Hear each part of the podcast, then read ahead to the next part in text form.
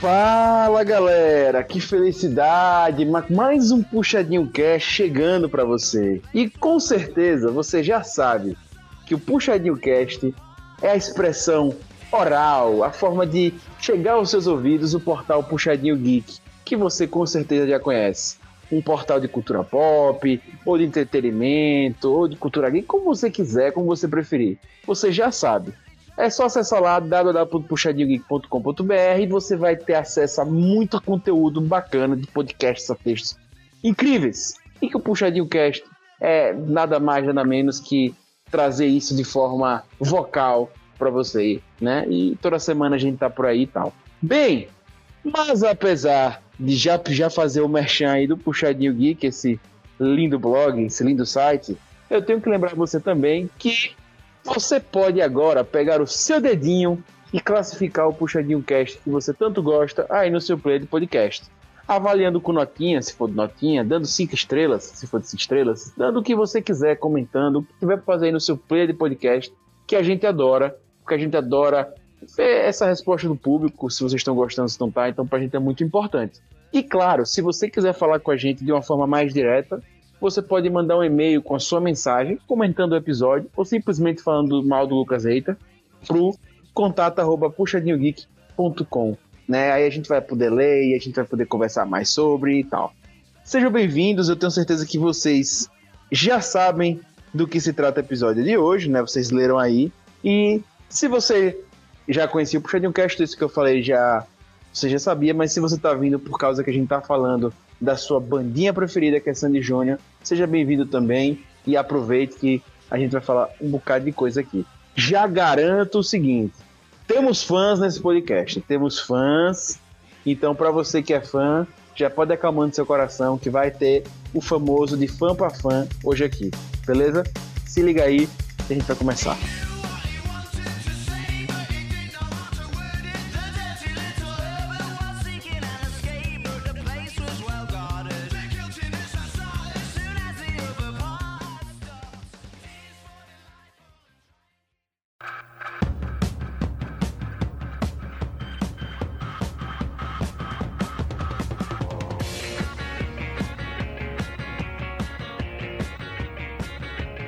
Você nasceu na década de 1980 ou 1990 no Brasil, são baixíssimas as chances de não ter algum tipo de contato com Sandy Júnior.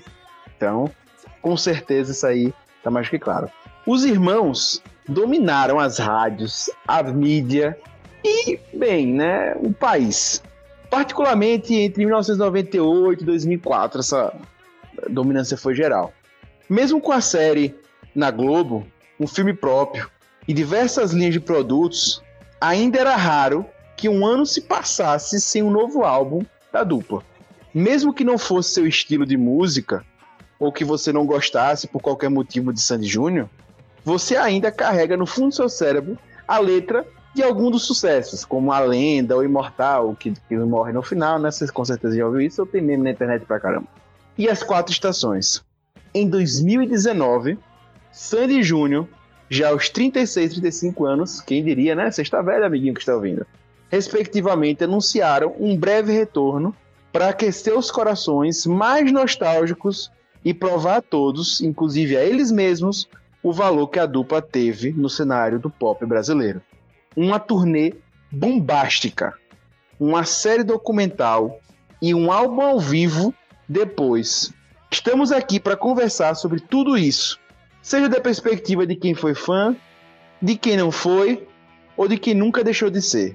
Uma coisa é certa: é quase impossível ter sido imune ao fenômeno Sandy Júnior. Roda a vinheta. Bem, vamos começar, né? Para você que está vindo pela primeira vez por causa de Sandy Júnior, como eu já disse, seja bem-vindo. Já viram aí pelo texto de entrada que aqui vai ter fãs, como eu falei, eu não estava mentindo né? E com certeza a gente queria fazer da melhor forma para todo mundo serem todos serem bem recebidos aqui. E para quem já conhece o Puxadinho Cast, você vai curtir muito o episódio, porque vai ter o Rob Teles falando besteira também o episódio todo. Bem, para apresentar a mesa, vou começar já com ele, que já se pronunciou aí, já deixando já a deixa dele. Nosso querido Palestrinha, seja bem-vindo. Cara, é, foi muito engraçado descobrir que a Sandy é Sandy por causa do Grise, cara. Isso pra mim foi um choque. É, muito. Eu também não sabia, velho. Muito, foi muito esclarecedor isso, né? Eu só não entendi o porquê. E, e eu não sabia que era, Le, é, que era Lea. Eu pensava que era Lea. É também, é outro choque também. Mas é, cara, que curioso, né? Isso aqui é ser fã, hein? Se a Gilbert botar o nome da filha, da filha dela de Taylor, vai ser sucesso. Eu acho que o nome da filha de, de Gilbert teria que ser Sandy Swift. Esse deveria ser o nome da filha de Gilbert, mas tudo bem. Mas Gilbert não vai ter filhos. Então, o, o. Como é que chama aquele bichinho que tinha antigamente de. Tamaguchi? Tamaguchi de Gilbert se chamará Junior Swift. Bem, temos também, né, ela que já se pronunciou muito, na bancada dos fãs de hoje à noite, né, nossa querida senhora polêmica. Gilbert, seja bem-vinda. Boa noite. Tô representando os fãs mesmo. Mas tem mais. Pois é, ela já deixou a deixa, né? Ela já deixou a deixa, é muito bom, né? Mas tudo bem, ela já deixou a deixa aí, né? Como falei. E eu queria chamar ela que tá um tempinho também sem vir, mas vira e mexe ela aparece. Ela que é a nossa expert em comédias românticas do Puxadinho Geek. Nossa querida Drea, seja bem-vinda. Olá! Eu queria deixar claro que sim, eu virei todas as capas das estações no CD, certo? Eu fui esse tipo de fã e não me arrependo. Meu Deus. Bem, a bancada de fãs está posta. Mas claro, a gente tem aqueles fakes, a gente tem aqueles aqueles aquele pessoalzinho, né, que finge ser o fã, né, quando tá na hype das coisas.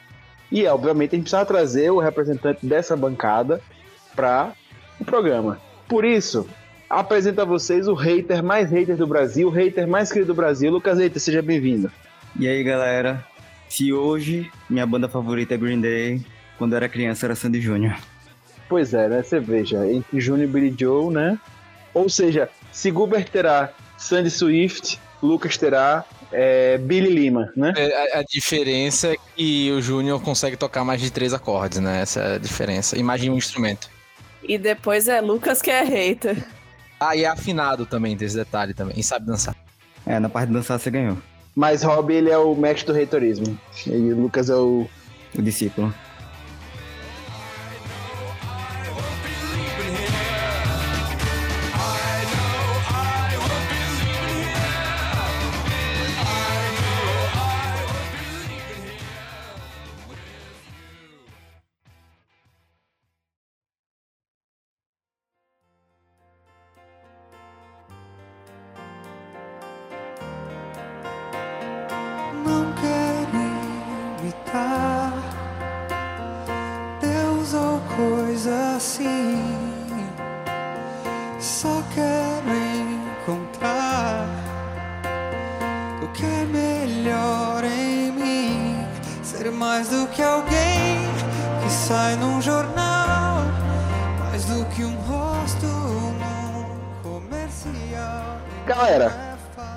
Começar esse podcast já localizando vocês, obviamente. É, o texto já falou muito, mas o grande motivo, né, que a gente quis trazer esse podcast foi porque teve esse documentário feito de Sandy Júnior e teve toda uma hype em 2019. A gente não queria deixar passar porque realmente é uma dupla que, como a gente falou no texto inicial, que mexeu muito, né, muito, é, com o Brasil inteiro como o texto também fala, né? Aqui no podcast tem pessoas que são fãs, outras que não, mas as pessoas conhecem Sandy Júnior de alguma forma, né? E, e, e eu lembro de, de, Lucas comentando comigo quando eles voltaram, é, o Fred que estava sendo, enfim. Então, com esse documentário da Globo, com toda essa produção, com essa volta que eles tiveram, com os 18 shows que fizeram, etc., a gente não tinha como deixar passar no podcast, certo? É, obviamente a gente podia já ter feito antes e tal, para você que é fã que queria ouvir isso, mas estamos fazendo agora porque realmente Puxadinho precisava fazer, precisava falar de Sandy Júnior, né? E vamos lá, né? Vamos começar já a falar um pouquinho mais sobre a dupla e para a gente começar esse bate-papo e guiar, né? Eu já queria perguntar a vocês de cara qual é a música favorita de vocês. Então, se não conhece, vai falar favorita, já diz aí a, a, a música favorita de vocês. A minha, eu acho que é Replay. Tá entre Replay e Não Ter. Né? Replay foi o primeiro single do último álbum de estúdio. Canta um pouquinho, Gilbert. É que tem É, textinho pô. pra gente. Vocês estão literalmente fazendo o que fizeram com a Sandy no documentário. Ela teve que cantar numa reunião para as pessoas lembrarem de repente. Eu não vou Eu fazer te, isso. eu, te achei, eu te acho muito Sandy. Eu te acho muito Sandy. Ela é uma grande inspiração, sim. É, mas então, replay não ter, pra mim. Cara, é, o meu vai ser, sei lá, acho que é das, acho do disco que eu comprei quando tinha o quê? 4 anos, é que eu pedi meus pais comprarem, eu acho, alguma coisa assim, que foi o Dig Dig Joy. Uma música que ficou na, fica na cabeça. É, eu, eu tô com Hobby, Dig Dig Joy, mas também as clássicas, é Beijo é Bom e aquela eu acho que pirei também. Eu vou escolher Quando Você Passa, que é Turo Turo, né? Não sei, acho que marcou muito a minha pré-adolescência. E essa vai ser a minha escolha, mas eu gosto de muitas. Eu vou, vou chutar a parada aqui. É, eu. Eu gosto muito daquela música do, do, do- do Titanic, que a interpretação deles acho muito boa. Mas com certeza o que mais me marcou foi aquela que foi, se for. Maria Chiquinha. Maria Chiquinha. Era da quê, avó, velho? né? Era da avó, a Exato. Era dos avós, Mas é. me marcou porque eu realmente era. Eu peguei essa fase de. Lógico, eu não peguei os primeiros aparecimentos ali na TV deles. Mas eu, pequenininho, eu me lembro de assistir na TV, eles na TV, na televisão, nos programas, né, cantando essa música. Em vários programas que eu assistia quando eu era pequeno e tal. É, na época não tinha TV a cabo, eu assistia muito programa de, de, de TV aberta e eles iam muito cantar essa música. Isso me marcou muito. Muito mesmo, tipo, muito, assim, sabe? Eu, eu olhava pra Sandy Júnior e falava, que massa, sabe? Eu pequeno já. E realmente era muito guri. E pra mim me marcou muito. Lógico, tem músicas dele que eu acho que, que, que eu gosto muito mais, que, que acabaram me marcando em outros momentos, mas é porque Augusto Pequeno já se lembra de Sandy Júnior. É impressionante. Eu lembro de eu pequenininho lá e já lembro de Sandy Júnior, não tem jeito. Pra Jéssica criança, a, a que marcou foi a dos Power Rangers. Verdade, dos Power Porque- Rangers. Pensa bem, é mais ou menos o equivalente anos 90 de quando Taylor Swift gravou uma música pra trilha sonora do Hunger Games. Era Sandy Júnior com a música de Power Rangers. Era tudo pra mim. Eu tinha o CD do Power Rangers, inclusive, que tinha a- essa música. Inclusive, o único show que eu fui deles foi com essa música. Eles cantaram Ah, essa você música no foi? show. Foi o No de Emes. 95, não foi? No Emes? Ah, não lembro o Eu ano, fui. não. Eu fui também. Mas qual era a música do Power Rangers, gente? Eu não lembro não dessa música, não. Puta, Power Rangers são herói. Caralho, velho, sim. Caralho, nossa. Eu também, quando eles falaram no, no documentário sobre essa música, eu também não lembrava, não foi ouvir, aí eu relembrei. Cara, vocês não lembram, marcou demais essa música. Ah, mas tem muita música Sandy Júnior que eu conheço que eu tenho que ouvir pra lembrar, velho. Sabe, tipo, ah, quando toca. Ah, sei que música é, sei que música é. Tá no subconsciente, né? Tá vendo? Como eu falei, você tem gravado no seu cérebro, lá no fundo que seja. Mas não tem Exatamente. como. O impressionante é quando você escuta uma música, você é transportado pra você naquela época daquela música. É muito surreal. É marca demais, né? Tipo, É uma viagem no tempo. é muito louco. Gente, eu, eu já vou começar o cast assim, é, falando uma frase que eu vi no documentário que pra mim realmente é representa Sandy Júnior. Eu não sou da bancada dos fãs, certo? Eu me lembro que eu realmente Sandy Júnior marcou minha vida em diversos momentos por coisas que festa sempre tinha Sandy Júnior, né? Entre um Dança da Motinha e as Popozudas Perde a Linha tinha o Sandy Júnior também, né? É, não tem jeito. É. E no meio tinha um Gera Samba, no meio do processo. É, tem geração. Né, mas é, eu lembro também muito com as estações que marcou muito, já, já um pouquinho maiorzinho, né? Mas me marcou. É, Você aprendeu mas assim, eu as não sou. questões, né? Não, então, não, não fui, né? Não foi, eu só curti a música mesmo, mas não, não era nesse nível, não. Por isso que eu disse, eu não sou fã, né? Eu não sou fã. Mas eu gostava bastante do Sandy Júnior, sempre aparecia e tal, a gente sempre. Enfim. Mas eu realmente acho que, resumindo isso aí que ideia falar, ah, você tem isso na cabeça e tal. É, eu acho que realmente, parando pra pensar, e eu parei pra refletir depois do documentário, é a maior banda pop do. Eu nem vou dizer banda, é o maior projeto mesmo, porque eles eram grandes mesmo, assim, que o- a família tá envolvida ali e tal. Enfim, é, é- parece que é uma dupla, Não, mas realmente é uma dúvida. família. É uma Era- família e a, e- banda e deles. Isso fica muito claro, né, cara? Tipo, é, o primo é produtor, o pai e a mãe são produtores empresários, o, sei lá, o sobrinho. é- Cara, é tudo. É, virou. É, cara, é engraçado quando você vê que é um negócio familiar mesmo, né? É bem, é bem engraçado isso. Como envolveu a família inteira, né? Realmente, até na- nos pitacos da carreira tal, não sei o quê. Isso. Então, cara, é realmente bem, bem legal. Agora, é muito engraçado como, cara, realmente a gente. Todo mundo aqui foi impactado de algum modo e eu concordo muito com o Augusto, velho.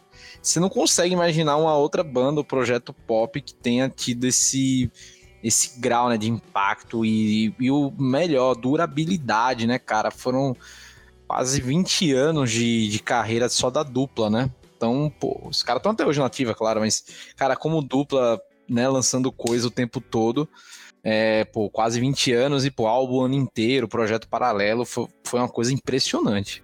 E você vê a relevância que a dupla tem, mesmo 12 anos depois, quando eles voltaram com a turnê. Então, aí é que vem o lance, né? É...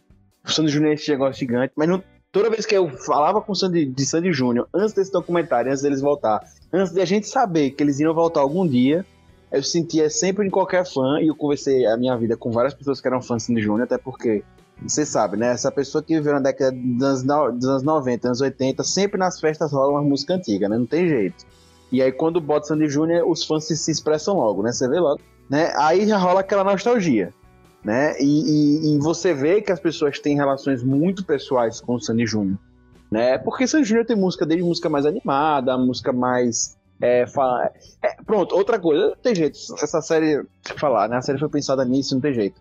É, a série é pensada é, fala sobre isso, né? Que é, eles cresceram com as pessoas, né? E Sandy, Sandy reconhece isso, que muitas coisas que ela estava vivendo na vida dela, o público dela estava vivendo junto, né? Então as pessoas acabam tendo uma relação muito pessoal, né? É, é, coisas com Sandy Júnior é o, é o Harry Potter musical brasileiro. Pensei a mesma Exatamente. coisa. Gente, Exatamente. eu ia falar que eu não. Eu sinto muito isso que eu cresci com eles. Como eu falei, Sandy é uma grande inspiração. É meio que, assim, eles são quase 10 anos mais velhos do que a gente, mas sempre pareceu aquela coisa de ter uma idade Exato. muito próxima. Não sempre, parece mais velho. Sempre pareceu ter uma idade muito próxima. Eu acho que, sei lá, eu me identificava com eles. Eu não me lembro de conhecer, eu não me lembro quando eu conheci Sandy Júnior. Para mim, eles sempre estiveram na minha vida. Eu tenho e eu, eu, talvez Exato. meus pais tenham me apresentado, talvez eu tenha visto Faustão. Sei lá, eu não me lembro de verdade de, putz, essa foi a primeira música que eu ouvi. É só assim, sempre fez parte da minha vida. E sempre teve ali. Então, deve ter sido meu primeiro show, né, em 95. É surreal isso. E aí, como eles eram um pouco mais velhos do que a gente, assim, é meio que como se fossem uns amigos, mas ao mesmo tempo uma inspiração. Eu lembro que eu, eu me. Meu, minha cabeça batia mesmo com o que eu via deles. E aí eu queria ser parecida com a Sandy. Pensava, putz, se a, se a Sandy fez, então tá ótimo. Se a, a, a Sandy disse isso, então isso é real. é. Olha, mas não queria dizer nada, mas a Sandy, a gente chega na casa dela, ela serve vinho, chimarrão e chá, então eu já me identifico daí. A Sandy gravou uma música com o Angra, eu gosto de metal também, logo, eu vou deixar aqui no ar. Mas ela gosta de tá metal, certo. Sandy? Isso eu não sei muito, mas eu sei que o filho dela gosta. eu acho que não é nem o lance dela gostar ou não. Tipo, o Lucas. Não, eu, o... fiquei, com, eu fiquei com essa curiosidade agora, porque Sony não tem cara, mas que massa ela curtindo, né? Tipo, ah, cara, deve gostar, né? Tipo, é, pô, é pessoa de música, velho. Tipo, a pessoa depois, quando, quando é músico, quando é musicista, né? Velho, a pessoa gosta da música, bicho. Então, tipo, pode não ser a preferência, tal, não sei o quê, mas gosta de fazer música. E eu não duvido dela, dela não curtir umas coisas, pelo tipo, talvez não seja o que ela vai ouvir do dia inteiro, mas não duvido que ela ouça, não. O Lucas, o, o marido dela, o Sando, né? Como a gente chama de Gisele Tom Brady, o Lucas é o Sando. O, o Lucas, ele.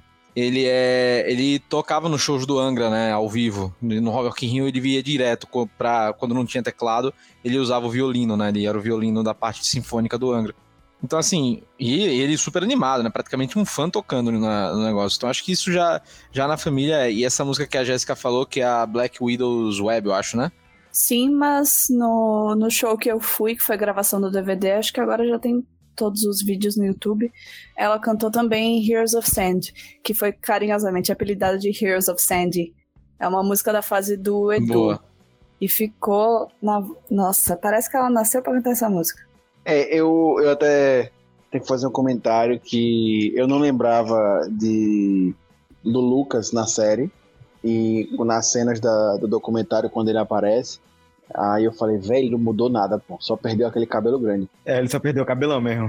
Ah, não, ele deu uma envelhecida, cara. Deu uma envelhecida Não, boa. deu envelhecida, mas eu consigo ver o mesmo, a mesma pessoa mesmo. pô. Tipo assim, não- é, logicamente, na série ele era muito mais trash, ele era trash, agora ele tá.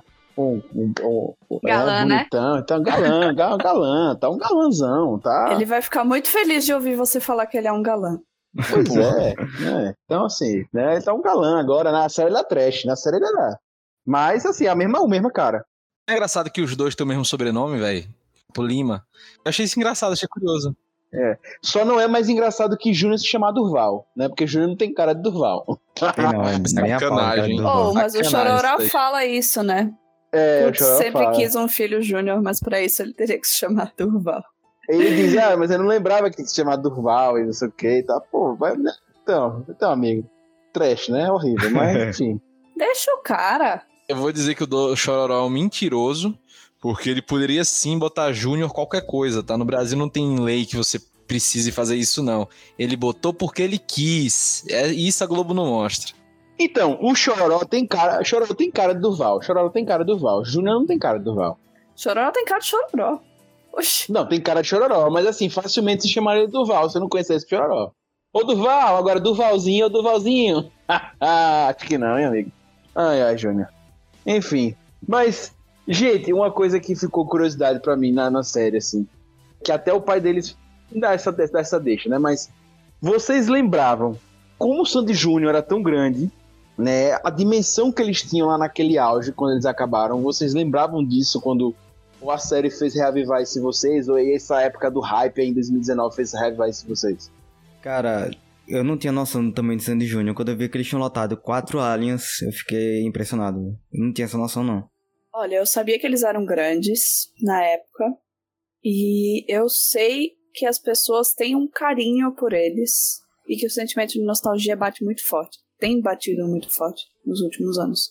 Mas, mesmo eu sendo fã e tendo alguma ideia de que ia lotar, eu não fazia ideia de 600 mil pessoas na fila virtual, quatro aliens, um parque olímpico. Não dá. Não dá pra imaginar. Foi além de todas as expectativas de todas as pessoas. Logo É, quando eles também. anunciaram a volta, eu achei que os shows iam ser em casa de show, não em estádios. Eu também me surpreendi muito. Tipo, eu lembrava, por exemplo, que quando eles anunciaram que iam terminar, teve show aqui em Aracaju. E eu fui, que, tipo, também foi o primeiro show que eu fui na vida. E eu lembro que naquela época do show, todas as minhas amigas da escola, tal, todo mundo foi a mobilização pra estar nesse show em Aracaju. E quando eles falaram que ia voltar, todas as minhas amigas de escola, primas mais velhas, tal, tipo, todo mundo tava muito empolgado. Mas eu também me surpreendi com o porte, assim, que tomou, sabe? A proporção foi muito grande.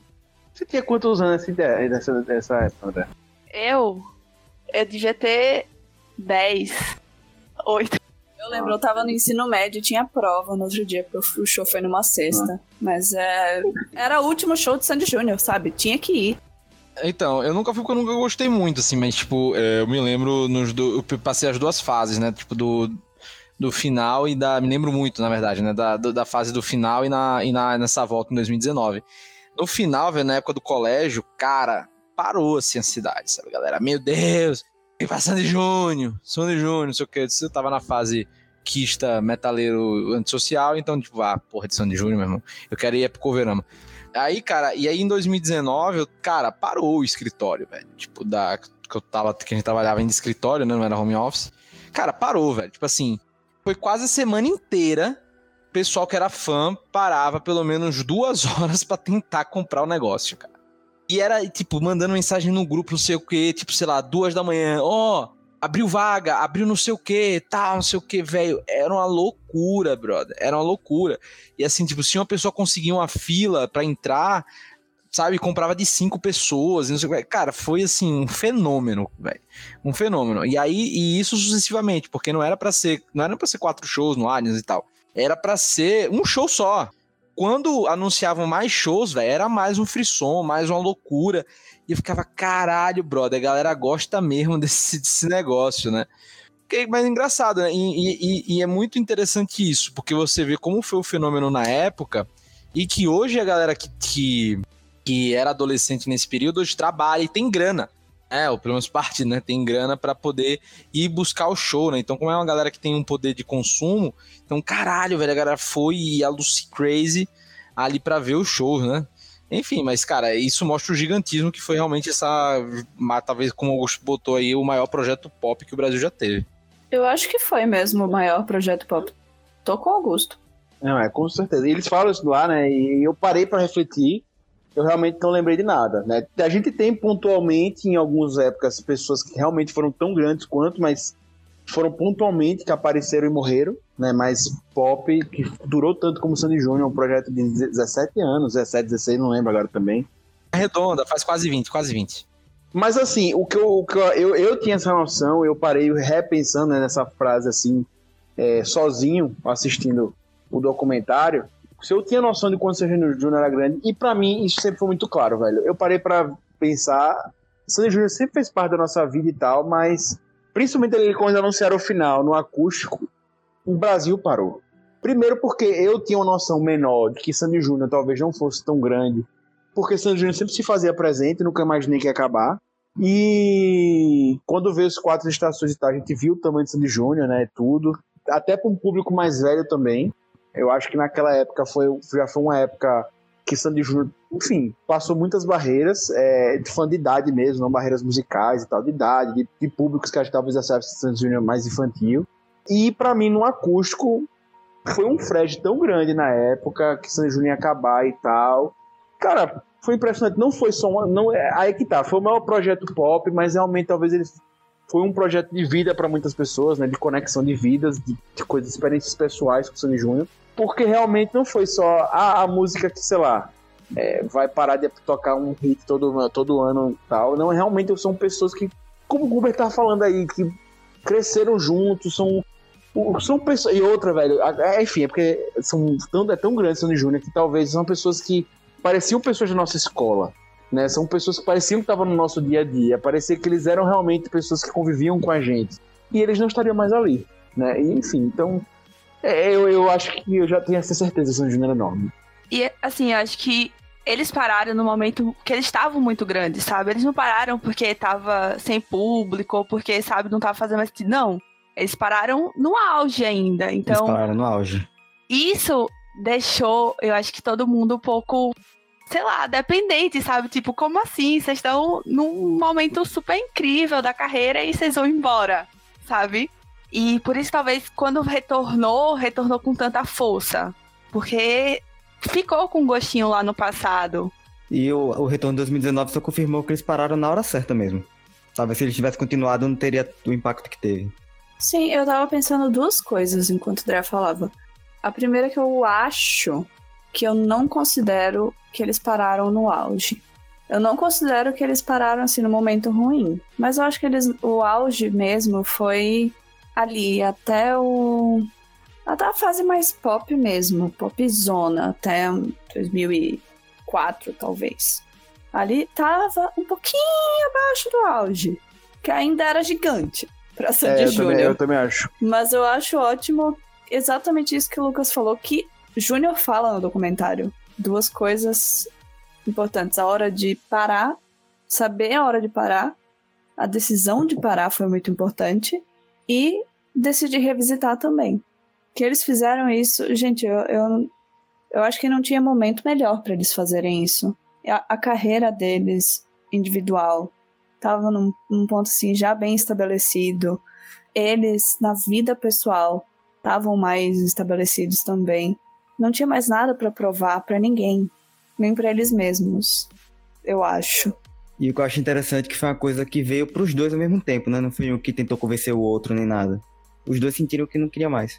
Então, Lucas, mas aí também eu acho que é mais discurso ali que fala. Eu acho, pelo que eu vi, que foi uma coisa muito. Mas assim, eu, eu não conheço ninguém, não tem fonte nenhuma, nada, gente. É da minha cabeça, né? Vendo o discurso e tal, até da época mesmo, me pareceu que foi muito mais Júnior é, e depois Sandy meio que também concordou e achou bom mas me pareceu muito mais a vontade dele, porque ele parecia não estar satisfeito. E eu acho que ele não tem a parte musical dele também, mas é, até Sandy solta isso no último episódio né, da, da série, a, da série documental, que ele sofria muita pressão. E até essa volta foi bom que revisitou, que todo mundo começou a dizer que ele era o dono do show e tal. Sandy fala isso, ela disse que foi muito bom e tal. E eu acho que Júnior sofria muito, velho, porque existia muita polêmica em cima dele. E já tava vendo aquilo ali a vida toda e tal. Então, assim, me pareceu muito mais uma satisfação dele. Sandy de novo falando agora que adorou fazer, que faria de novo essa revisitação é, Júnior não falou sobre. Tá, logicamente ele faria novo, mas pareceu que o Sandy toparia fazer mais até, sabe? E uma outra coisa que eu também não sei, assim, que o André falou, que o governo concordou, mas eu não sei. Eu também não sei se eles pararam no tempo, na hora certa e tal. Porque, sendo honesto com vocês, eu acho que talvez Sandy Júnior desse errado, talvez. Mas eles eram tão uma fábrica de hits que eu não sei se eles parariam de fazer hits, sendo honesto, sabe?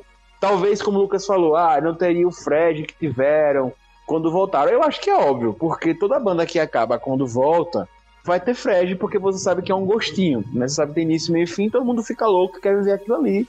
Eles só eram uma fábrica de hits porque tinha autenticidade e eles estavam encontrando o jeito deles de trabalhar juntos. Acho que a partir do momento em que um quer parar e o outro Não, já, tá, já tá meio assim querendo parar também. O melhor que eles fazem é parar e se dedicar ao que vai meio que realizar eles criativamente, sabe? Porque Não, eles concordo, poderiam Lucas. ficar fazendo hits por mil anos. Mas será que seriam hits mesmo se eles não, Não, não tivessem é isso. investidos naquilo? Então, mas é isso. Eu acho assim, que se eles estavam querendo parar, eu acho que, tipo, era hora de parar. Entendeu? Eu acho que já, tavam, já tinham feito uma carreira enorme, estavam muito bem financeiramente, estavam muito bem profissionalmente, é, etc. Enfim, ali era o momento. Mas assim, que eu acho que se eles dissessem, não, a gente quer continuar, eu também acho que tinha muita margem para eles continuarem, entendeu? Tanto para parar, eu acho que era o momento, como para continuar. Se eles quisessem, não, velho, a gente ama isso aqui, quer continuar, também acho. Eu acho que o Sandy Júnior não teria se perdido no tempo é, se tivesse continuado, se eles quisessem, entendeu? É isso. É isso que eu Ou quis dizer. seja, Sandy Júnior ia ser sucesso de qualquer jeito. Exatamente. Tanto Sim. tinha margem para continuar que justamente eles falam que não querem mais numa reunião discutindo projetos futuros. Né? Exato, exato. E eu acho que tinha muita. Porque, velho, o que eu acho mais impressionante de Sandy Júnior, velho, que eu também não sabia, né? É aquela história, sabia, mas quando o cara fala é que a gente desperta. Júnior fala isso, que meio que eles eram uma, uma, uma, uma visão do pai da música, né? Eles eram uma duplinha country, né? Uma coisa meio country, foram gravar nos Estados Unidos, era uma coisa meio country, tal, papapá. Tem o lance do Grease, né? Que ele se veste igual, também nunca tinha sacado, aí vendo agora eu saquei, pá. É, que tinha realmente esses negócios. E, e eles foram, e aí o que eu acho massa é isso, eles foram crescendo e eles foram se adaptando a, a- ao o que tava ao mercado, assim, é impressionante, pô. A Ah, não, não country, exatamente depois só o mercado. Eu acho que era mais. Pô, quando você é criança, você tá conhecendo ainda, né? Você tá muito na, na do seu pai, seu pai é músico também. Seu pai canta o quê? Sertanejo. Ah, então a gente quer ser igual ao papai. A gente vai cantar sertanejo. Depois É, mas, por você vai exemplo, começando a baladinhas, conhecer. Você vai começando a conhecer outras referências. Você vai pensando, putz, Então, eu mas as gostaria de baladinhas, fazer o jeito- isso. As musiquinhas e tal que eles vão fazendo é muito da época. Inclusive o cara fala isso, né? Que tipo, as músicas dele remetem. Tem um, acho que é um produtor, não lembro quem que fala agora. Foi no último episódio também. O cara falou: ah, as músicas dele remetiam a muita cada fase ali e a gente tinha medo de trazer isso pros dias de hoje, para não ficar tosco, né? E eu acho que eles se adaptavam muito bem, sabe? Eles muito. Sabe, eles muito. Sabe, é, muito adaptáveis. Enfim, é, eu, eu vi o quanto eu admiro o Sandy Júnior nesse, nesse documentário, sabe? É, é, esse é para mim um resumo. É, Eu não fazia ideia, você falou coisas das polêmicas, eu não fazia ideia que tinha tido tanta polêmica na época. Assim, eu lembro de ouvir polêmicas, mas, É, eu também. mas eu lembro de passar vagamente. Eu não lembro de ser tão barulhento. Eu acho que isso, a edição do, do episódio sobre polêmicas, né, e boatos e tal, do, a edição foi muito boa, cara. Tipo, em termos de edição e montagem, sabe, do episódio. Porque Foi porque fez a passa a sensação de você estar sufocando nesses... Sufocado, exato. Você se sente sufocado, se sente irritado, você diz, caralho, meu irmão, para, para, para. E você via, caralho, esses- caras ouviram isso por 17 anos e eram crianças, brother, sabe? Falando, falando isso direto, metralhando pra criança e adolescente, sabe? E tem até os momentos que até o Júnior se emociona tal. No, no avião, né? Acho que ali na época da turnê. E, cara, deve ter sido um momento pesadíssimo, né? Os dois. Sim, e pra quem tava perto, tipo... eh, foi o Chororó que falou, você não mexe com meus filhos, não. Você mexe comigo, mas não mexe com meus filhos.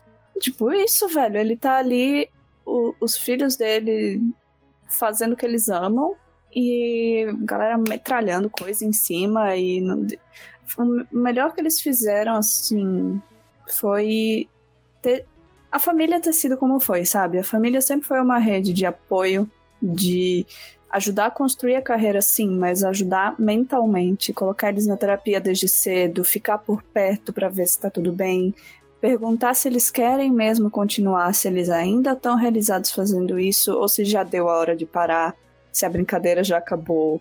Tipo, o, o cuidado que já chegamos nessa parte mesmo de exaltar Noeli e Chororó, que é isso. O cuidado que a família teve com eles é o que para mim sempre fez diferença. É, dava para ver desde sempre a mensagem de família deles. É, se não fossem os pais apoiando, eles teriam caído nas drogas, uma coisa punk aí fácil. Qualquer coisa ruim poderia ter acontecido. Lógico, muito é da cabeça deles, mas naquela época a cabeça deles estava se formando ainda. É outra coisa interessante que o Júnior fala no Pipocando Música, que ele fez. Logo quando anunciaram a turnê, eles fizeram uns vídeos especiais sobre a história da dupla no Pipocando Música. sim, eu quero rever esses vídeos, foram muito bons. Foram muito bons, que inclusive o Júnior fala que o que ajudou eles foi os pais não precisarem deles financeiramente. Tipo, não precisava da carreira dos dois para se manter, porque eles já tinham a própria carreira. Sim, assim, exato, alô Justin exato. Bieber. Pois é, mas cara, o que, eu, o que eu acho que também assim dá para perceber depois no do, aí você revisita, né, a questão da, do Júnior com a música, né, que ele desde o comecinho, quando você, desde o começo, isso isso documentário deixa bem claro, né? Ele era o moleque da música, sabe? Ele era vidrado em estética musical, em tecnologia, em todos os instrumentos. Ele sempre teve uma paixão muito forte por bateria, mas por outros instrumentos também, né? E que depois você vê a carreira dele, né, como músico tal, musicista, né? Ele foi pro, ele foi pra área de eletrônica, foi pro rock, foi para Você vê que é um cara que ele pira nisso, né? E que, cara, e, e aí você vê no projeto Pipocando Música, ele era o cara muito certo para estar tá ali, né? Além de ter vivenciado como artista, um cara que é multi-instrumentista, né? E que tende pra caralho, sabe? Vive isso desde os sete anos de idade, entendeu? O cara muito bem capacitado. Desde antes, né? Porque ele já convivia com o pai ali, né? Na, no meio do negócio. Ele já nasceu, ele já nasceu vendo gente tocando violão ali. A primeira apresentação, acho que ele tinha cinco, gente. Aquela de Maria Chiquinha, se eu não me engano, ele tinha cinco é, antes. É, isso ele tinha seis, não se era, não. É, não era sete, não era cinco. Pensa! é muito tempo de experiência. Agora, eu tenho que falar eu me prometi dizer isso nesse podcast. Né? Eu tinha que falar. Chororó, se eu pudesse dizer alguma coisa, é vá se arrombar, meu irmão.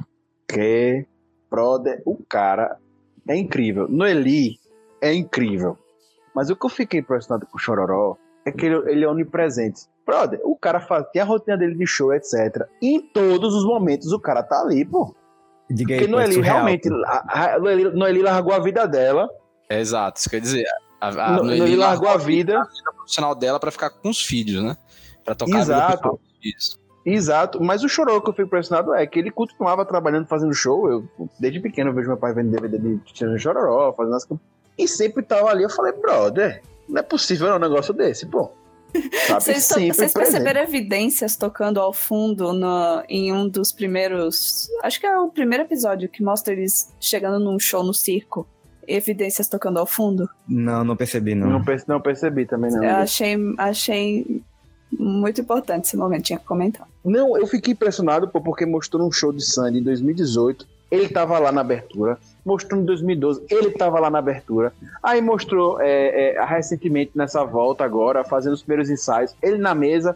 Sandy, tá, tá, tá cantando não sei o quê, papapá, eu tô falando aqui com o cara da mesa. Meu, meu irmão, que peste é isso, pô? E ao não é mesmo é tempo ele tá não. fazendo show em algum outro lugar. Diga, pô. Eu falei, esse cara tem um é. cover, pô. Não é possível.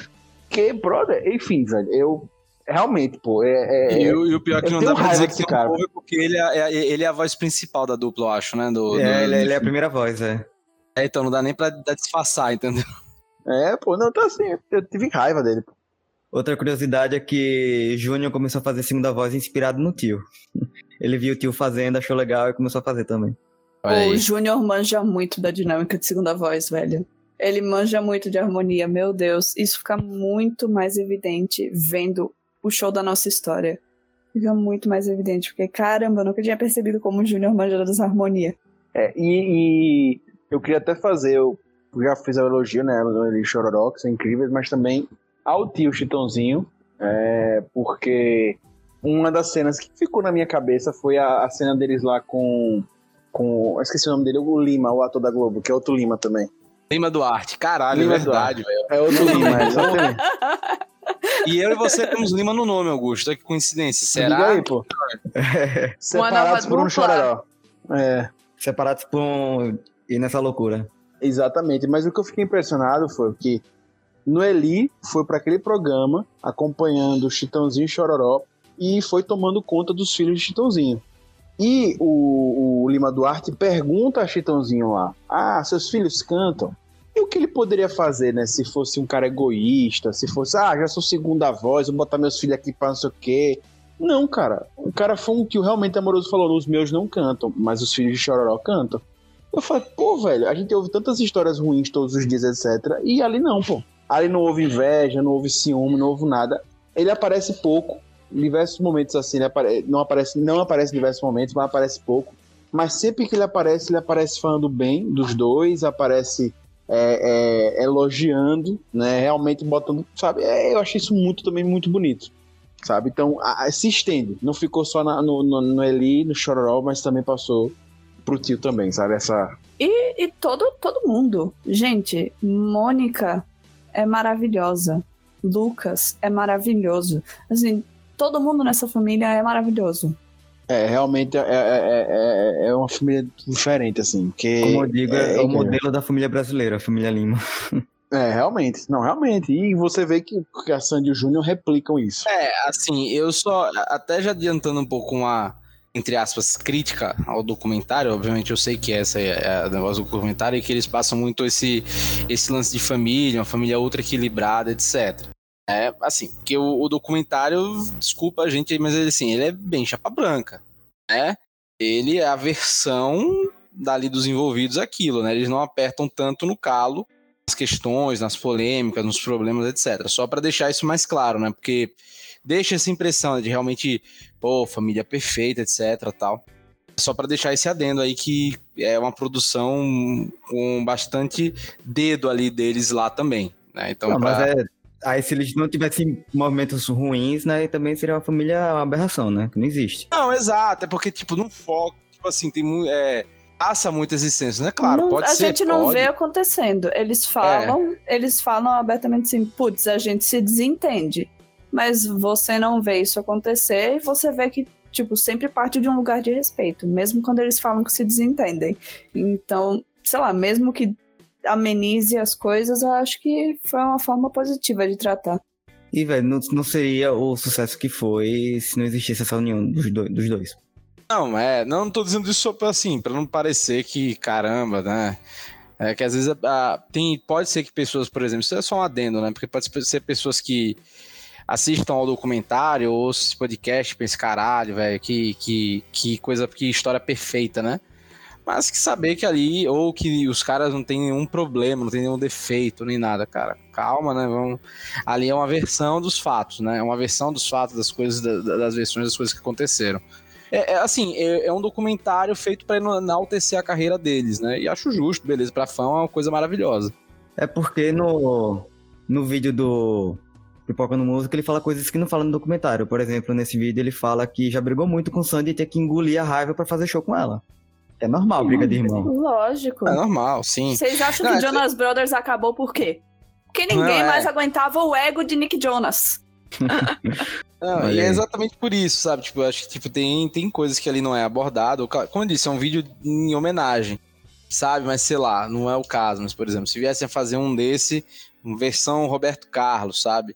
Aí, ah, tá, beleza, só que com a anuência do Roberto Carlos metendo, a mão- estando presente, né, muito na produção e tal. Então, mas é- o que eu versão. acho é. Aí, é- se, é- fosse, aí se fosse o, o- a versão, perdão, a versão do Tim Maia sobre a história do Roberto Carlos, né? O Tim Maia já é outro, mas enfim, Não, aí ia ser então, mas outra isso é, um ponto, isso é um ponto importante. Esse é um documentário, e eles deixam claro isso no documentário, é um documentário pra fã.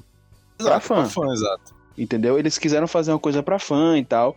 É, agora, eu fiz uma. É porque eu tenho que fazer o papel do, do Rob, né? Eu fiz uma pesquisa rápida pra saber justamente sobre polêmicas, né? Envolvendo. E, e tem algumas, né? Tem, a, tem histórias com Chororó, que ele tem problema com alcoolismo, vi algumas coisas. Não sei o que é verdade, né? Que é, enfim, não, obviamente não tenho fontes. teve algumas coisas dessas brigas de Sandy Júnior durante esse tempo.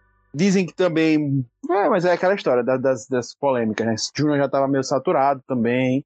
Enfim, né? E uma coisa que ficou evidente para mim foi que Chororó fala, é, no, acho que no sexto episódio, ele fala sobre ligar para os filhos e. É, não, ele fez o vídeo, foi isso. Ele fez o vídeo com a equipe porque ele queria é, relembrar os filhos quem os filhos eram, certo? Ah, parece que eles estão esquecidos que eles eram Sandy Júnior, né? E quem eles eram, tipo aquela potência, né? Mas aí no sétimo episódio ele fala, principalmente em relação a Júnior, sabe? Que Júnior parece que tava, que Sandy já tava com a carreira mais estabelecida, mas Júnior tava precisando relembrar quem ele era. Então fica assim, sabe, essa essa sabe esse lance aí em relação a Júnior. É, porque Júnior fica mais apagado mesmo, depois do fim da dupla ele fica mais apagado. Mas tem a ver com o tipo de tem a ver com o estilo de música, eu acho. Porque a, a transição da Sandy foi muito mais suave. Ela tirou um tempo, ela voltou com um pop mais sofisticado, estilo britânico, assim. E é muito mais, digamos, confortável para quem era fã de Sandy Junior no final. É muito mais confortável você passar pro material da Sandy do que você passar para os trabalhos do Júnior. Porque ele faz eletrônico, ele fazia um rock mais pesado, fazia. Tipo, ele fazia coisas que são mais diferentes criativamente de Sandy Júnior. A Sandy mudou bastante, ela evoluiu bastante, ela amadureceu bastante, assim, cada, cada álbum que sai dela eu fico mais impressionada, sim. Mas é um som muito mais confortável para quem já era fã de Sandy Júnior. Então é lógico que ela tem mais evidência dos dois. Ela se encontrou, digamos, mais fácil, porque o que já fazia estava mais perto ali.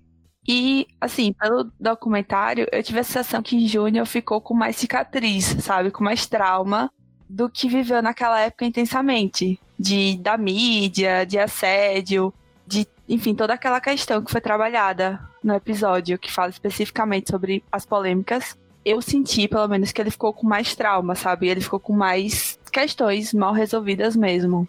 Exato. Tanto que ele teve, depois ele fala, né, que ele teve pânico e tal, barará.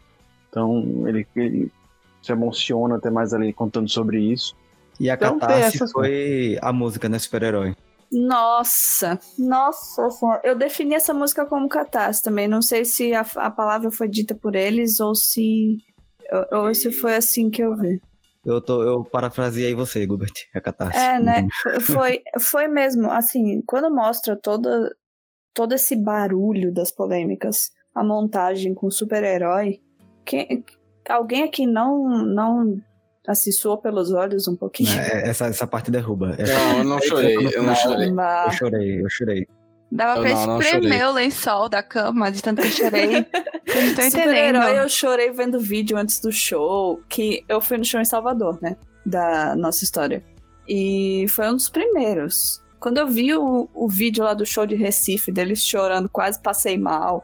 Aí depois fui pro show e aí chorei super-herói também. Aí depois chegou o documentário. Chorei vendo essa parte também. Chega, saiu o, o show na hora do super-herói lágrimas. Ou seja, tem um fraco, né, por essa música. Eu devia ter dito que essa era a minha favorita. Vou mudar de resposta, Augusto. Vou botar super-herói. Então, eu acho essa música muito boa, mas eu acho que ali o meio pro final, eu- acho que ela se perde um pouco, assim. Aí pra mim perde um pouco. Eu acho ela em- empolgante, tá, mas ela se perde um pouco no meu, no meu gosto. Aí eu não sei, não tem esse impacto tanto assim, sabe, pra mim. É, eu só queria fazer um comentário aleatório, gente. Só fazer um comentário Faça. aleatório, que é que a gente tá falando de Júnior, né? Que a primeira, a uma das primeiras cenas da- do primeiro episódio da série é, é Júnior no avião conversando. E aí tá a mulher dele lá. Eu conheço muito pouco a mulher dele e tal. Eu conhecia muito mais, por exemplo, o Lucas, o Lucas, né, da, da Sandy. Ele faz Família Lima e tal. Eu gosto também do, do enfim, O Sando. o Sando.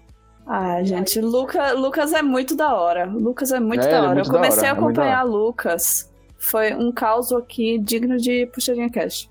Comecei a acompanhar Lucas porque Sandy deu RT nele durante o Oscar, acho que 2011, quando o Scott Pilgrim estava indicado e perdeu. E aí eles ficaram, não, Scott Pilgrim tinha que ganhar. E aí eu fiquei, opa, opa, gostei, acho que podemos ser melhores amigos. A gente devia ser amigo. Só vou dizer isso. E ele falou sobre Mestre Yoda também no documentário, né? Achei bem legal. Ele faz, faz umas doidices lá, bem, perde, a- perde a compostura ali, falando, me imitando o Mestre Yoda. Muito bom. É, mas é, o que eu acho a cena tre- aleatória que eu ia falar é: começando o documentário, Júnior naquele jatão dele, todo posudo, óculos bonitão, pá. Aí tá a mulher dele do lado com o filho. E o que ela fica? Ela fica dando meia hora de beijo no filho, pô. No menino. Aí, que- aí eu falei, velho, até eu fiquei irritado. Júnior falando um assunto sério ali, e ela beijando o menino. Tipo, cagando. E aí o que é melhor? Corta a cena quando volta, o menino tá metendo a mão na boca dela. Tipo, pare, sabe? Aí eu falei, tá vendo deu. que eu não tava errado? Olha, tá vendo que eu não tô ele errado? precisa falar. Talvez essa seja a forma de acalmar o Otto, de distrair o Otto, porque talvez ele fique, sei lá, vidrado na câmera, não sei o que. Você vê que até depois ele, ele fica lá, pai, pai, pai. Então, de repente, seja a forma de distrair, chamar a atenção dele Mas eu já pra tava deixar o Júnior falar. Sim, Aquele menino me Quem tem que representou que, eu com irritado ou Chega, não, mãe, chega. Quem tem que ficar irritado ou não é, é, é Otto. Você não. E, e eu que tô assistindo. Ah, E Lucas que é hater. Diga aí, eu, eu É. nem percebi isso. né? Toda vez, toda vez que eu venho pra esse podcast, eu tenho que falar. E depois é Lucas que é hater. Aí, aí, aí, tá vendo? Pois é. Mas enfim, Cara, mas né? ela tava pensando, mas a criança, que a criança devia estar pentelhando pra caralho, ela tava tentando acalmar aquela criança. Calma, moleque. Deixa seu pai falar, pô. Enfim, pensando nisso. E aí, vo- voltando à questão da família, assim, tá? Uma coisa que eu também ficou muito clara na série pra mim, é... a gente já falou do Ele Chorou, né? Não tem como passar. Eu achei muito legal, uma coisa até diferente, que Sandy e Júnior nasceram, como eu falei, Robert até falou, ah, mais tarde, mas eles nasceram com o pai, com o tio, tocando, reunindo os amigos, fazendo aqueles showzinhos, né? É, em casa mesmo. E o que eu acho legal é, isso continuou pro resto da vida deles. Inverteu os papéis, né? Os pais começaram a acompanhar eles. E eles continuaram a liberar essa família musical deles que eles tinham, né? Que basicamente os amigos de Sandy Júnior são os músicos ali, aquelas pessoas, o, o projeto Sandy Júnior. E os pais continuaram vivendo. Então você vê em todos os momentos os pais em tudo, na hora da decisão das músicas, nas reuniões da equipe, em tudo os pais estão ali. E aí depois se replica com marido de Sandy, Lucas, e com a esposa de Júnior, que é a alguma coisa Benini, eu não lembro o nome A dela agora. Mônica Penini. E com os filhos, né? Você vê já a turnê desse último aí, o Theo e o Otto, né? Fazendo parte de tudo, de tudo, né? Eles meio que tipo até entre aspas, se ficam largados, não tem regras ali, eles fazem parte, né?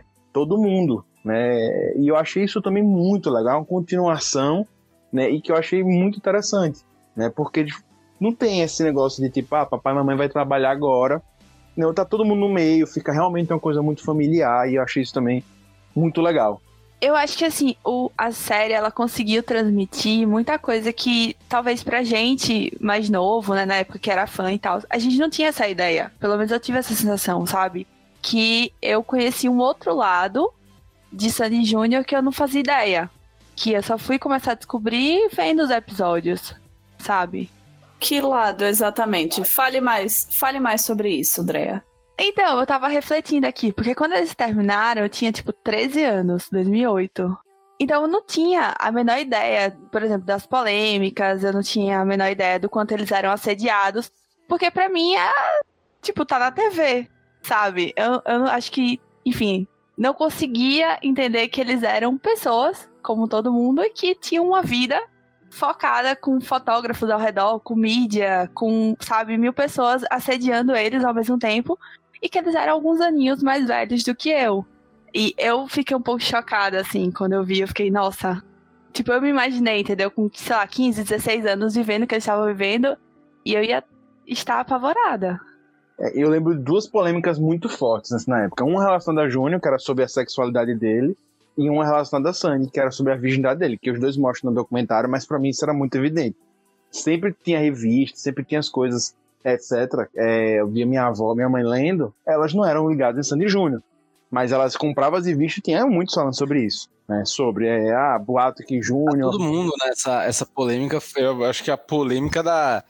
Por uns dois, três anos, né? Tipo, a virgindade da Sandy, tá, não sei o quê. E não só Cara- dela, e não só dela, vocês lembram que na época isso era a discussão? Tipo, para essa famosa ser um modelo, ela precisa também ser um modelo de pureza, castidade. Sabe? Vocês lembram da polêmica com Britney Spears? Não. Tipo, Eu, eu lembro por cima. Não, mas porque eu tava, tava mais. Eu tava mais. Tava mais velho. Mas não me lembro, não. você quer que você tava mais velho, Robert? Você tinha 9 anos, pelo amor de Deus. Mas eu não acompanhava a Britney Spears, pô. Sei lá, que sabia lá quem era a Britney Spears, pô. Sabia quem era a Sandy Júnior porque ela passava na Globo, velho. Mas sabia que era então, Britney Spears. existia esse mesmo debate com Britney Spears. Britney Spears é pouco menos, pouco mais de um ano mais velha que Sandy. Então, ela, tipo, elas viveram a mesma fase, sabe? Final dos anos 90 e início dos anos 2000, uma, uma mulher adolescente, enfim, como figura pública. O que tinha de especulação era sobre vida amorosa, era sobre sexualidade, era sobre virgindade, era sobre, tipo, você precisa ser um modelo de pureza, senão nós não gostamos de você. Então nós vamos assediar você até você confirmar pra gente. Pois é. Só que como eu, eu vejo uma diferença grande, Gubers, entre elas, é porque realmente Sandy é um, ela é. Ela cresceu com a gente, né? A vida dela realmente esteve tão exposta porque, sei lá, eu não, é, não sei, é, até- também já não era na minha época, tá? Mas eu acho que tinha isso. Será que as meninas que seguiam ela, sabe, a imprensa tinha isso? Ah, querem saber o que ela tá fazendo agora pra fazer igual, se ela tá fazendo, se ela vai ser esse modelo de pureza, se não vai ser e tal. Era isso, sabe? Porque Sandy cresceu realmente ali, sabe? Eles só não usaram fralda na TV, o resto eles tiveram. Cara, a festa de 15 anos de Sandy foi transmitida e eu não sabia. Eu vi no vídeo de Diva Depressão que reagiu à festa de 15 anos de Sandy. Entendeu? Eu fiquei chocada. Sim, isso rolou. Gente, imagina. Tá vendo aí? Tipo, é uma exposição enorme. Pois é. Antes do Instagram, Chororó já sabia fazer, né, o social media. Aí, Ah, pronto. tá vendo? Aí. Chororó é o maior social media, social media do Brasil, pô. Quanto, quanto daquilo que da festa aconteceu foi permuta? Fica a dúvida aí. É, pois é, verdade. É. Publi, quanto foi publi? É, mas enfim, é, é isso que é impressionante, né? Porque realmente, Bri- Britney, obviamente, né? Proporção gigante, é bem maior, né? Mas Sandy Júnior cresceram com o Brasil. Isso é, eu, eu- eu parei pra pensar, gente. Realmente existiram outras crianças na época que tentaram emplacar e tal, mas Sandy Júnior realmente cresceu com o Brasil. E nunca mais existiu, e nunca, nunca mais existiu nem época antes nem depois. um. Eu me lembro mais ou menos na época até um, entre aspas, né? Um duelo, pseudo-duelo, né? Vanessa Camargo e Sandy Júnior, sabe? Tipo, um lance tipo a Vanessa Bad e a Sandy a Boazinha. Sei lá, eu me lembro meio desse clima, eu tô meio Eu viajando aqui. lembro, eu lembro. Era tipo. A mesma coisa que o Júnior fala até. Já que a Sandy é a santa, você precisa ser o anti-Sandy, certo? Já que a Sandy era a santa. Precisa ser o Sando. Não, o anti-sando, no caso. Então, era meio que a mesma coisa com a Vanessa. A Vanessa também era uma cantora, tava fazendo música mais pop. Tinha a mesma idade ali. Acho que elas têm a mesma idade, né? Deve ser muito próximo, se não for igual. Também filha de um cantor sertanejo muito conhecido. E aí colocaram elas como rivais, como anti. Tipo, uma é o oposto da outra. Ah, Cada, era cada entrevista que tinha na Hebe, que pelo amor de Deus. É, né? É, A, a. Abby literalmente anunciou a virgindade da, da Vanessa, sabe? Era muito mais, mais exposto do que da Sandy. Até era, era, uma, era bizarro, bizarro. Olha, já que ela é anti-Sandy, a gente precisa avisar vocês, viu? É- Era completamente bizarro, pô. Criavam a rivalidade, né? Sim, eu acho que elas nem eram amigas, nem eram rivais. Elas só se conheciam assim e, e tá tudo bem. O único grupo que ameaçou Sandy Júnior, que ia ser o maior fenômeno se eles não se eles tivessem se unido pra sempre, era o Molecada. O Molecada era incrível. Eu lembro mais ou menos disso. se vocês não, acom- não acompanharam o Molecada, gente, vocês não, vocês não tiveram infância. Sinto informar. É, mas enfim, Eu acho que eu só vou deixar registrado aqui na parte das polêmicas, enquanto ainda estamos na parte polêmicas, que especulavam sexualidade de Júnior, especulavam todo tipo de coisa porque ele dançava. Só que pra mim, não sei, eu cresci com Sandy Júnior como exemplo e pra mim não tinha nenhum problema. Como não tem, né? Mas na, na, pra mim os meninos deviam ser como Júnior. E aí eu fiquei muito decepcionada quando os meninos não eram iguais ao Júnior. Júnior sempre foi o modelo de masculinidade não tóxica, antes de existir esse termo. Agora, Gilbert, uma coisa que é interessante, que eu lembro. Quando os meninos dançavam até os seus 10 anos de idade, era de boas. Porque a gente pegou Era uma geração fofinho, do... né? Isso, geração do Gera Samba, geração do Molecada, geração do Sandy Júnior. Disso aí, do- até daquele que eu nunca lembro, vai daquele grupo que canta bomba. Bomba. nananana, Braga Boys. Braga Boys. Braga Boys, Braga Boys e tal. Então era normal. Aí depois, na adolescência, que ficava meio estranho dançar, e aí. Inclusive, isso casa com a história do Júnior. Júnior era visto como homossexual pequeno, né? Ele era, foi visto como homossexual na adolescência, né? E Exato, já podia porque, porque a galera botava que, tipo assim, você já tá virando homem, você tem que começar a ser homem, sabe? Deixou de ser. E aí fica, enfim, né? E é exatamente nessa época que muitos crimes de homofobia são causados em casa, né? Quando o pai começa a querer bater no moleque por, pra que ele, entre aspas, vire homem, porque ele deixou de ser criança. E às vezes até a demonstração de afetuosidade que ele leva geralmente por muito contato com a mãe e tal, etc. Aquilo o pai, pô, às vezes o pai fica puto e começa a querer bater na criança, né? Entre aspas, infelizmente isso é uma realidade no, no país mais homofóbico do mundo, né? Que é o Brasil, nesse E, caso. e no mundo inteiro, parece que não mudou nada. Tipo, você vê o BTS estourando, os caras usam maquiagem, se cuidam e dançam. Putz, mas eles devem ser tudo gay, né? Se É, forem, minha- não minha tem o problema. Se forem, não é- tem problema. Mas não, o BTS não é essa questão. Mas é, é outra, é outra questão. é- é- o problema é outro É, é outra, é, é outra questão. Mas, tipo assim, se forem, não tem problema. Absolutamente nenhum. Mas é essa a questão? É isso mesmo que você quer tirar disso? É isso mesmo que você quer tirar dessa banda? O que a gente tem de criticar mesmo, cara, revendo a série, são as roupas da década de 90 e início do 2000. Pô, meia falar isso agora. Polêmica é essa. Caralho, Jura você. Rapaz, é só tragédia, meu irmão. O, o Júnior, pô, poderia, poderia ser criticado pelos cortes, cara. O que fizeram com o cabelo daquela criança? Não, São foi, crime, foi os- é culpa dos anos 80 e 90, gente. Vocês lembram em How Your anos Vocês lembram em How I Met Your Mother? Vocês lembram em How I Met Your Mother que a Robin fala que os anos 80 só chegaram no Canadá na década de 90? Uhum, sim. Foi meio assim com o Brasil também, porque na década Ah, de não, 90, cara, mas- Júnior tava ali com o mullet dele. Mas pra mim, pior do que os anos 90 e 80 é o início dos anos 2000, que é uma coisa muito louca, É, sabe? é, é horrível. Aquele- aquela roupa que ele tá na, na Abby, velho, que é um casacão vermelho Diga. translúcido, assim. E o cabelo, velho, que parece, velho, não sei que porra, não sei nem Não, como a roupa dele da foi a despedida, época da despedida da entrevista, da despedida, da entrevista de despedida, eu achei trash. Ah, tudo é. Júnior. não- Não, aquele cabelo dele, dele, dele se despedindo. na- Eu não me lembro do cabelo dele daquele jeito no, no, em 2007, tá ligado? Que era um semi-mullets grandão, sabe? Nossa, Ficou coisa massa horrorosa. aquele até. É, não sei, eu não, é que eu tô pensando na época, na personalidade da pessoa. Eu não, eu, eu tô até julgando menos. Agora, realmente, os anos 80 foram cruéis, porque o mullet nunca devia ter existido pra ninguém. Não, mas é a influência do pai, pô. O pai usava, pô, tal, não sei o que, É, essa moda aí. country e tal. Ele era, ele era do Val, ele era do Valzinho, pô. É do Valzinho, É. do, do. Mas, mas Deixa hoje, o pô, cara, em em deixa o cara. de- é bom que separa a época. Em termos de visual hoje, pelo amor de Deus, outro, outra pessoa. Nem É, eu, se fosse ele, não faria. Eu, eu só faria documentário por dinheiro, porque pra representar aquilo ali foi trash. Deixar voltar aquilo ali à tona foi trash. Ó, e a melhor coisa é, é a história da, da, da banheira de miojo, velho. Porra, aquilo é. Diga, velho. Aquela ali foi trash, Nossa, vocês já tinham visto as outras fotos desse ensaio? Não, eu não- nunca tinha visto até ver o documentário. Não, eu também vi no documentário. Não, eu tinha visto já em meme já. Muitos memes. As outras, Augusto? Ah, eu já vi em alguma coisa na internet, assim. Já Eu nem vi. lembrava Nossa. que existia meme na época de Sandy Júnior.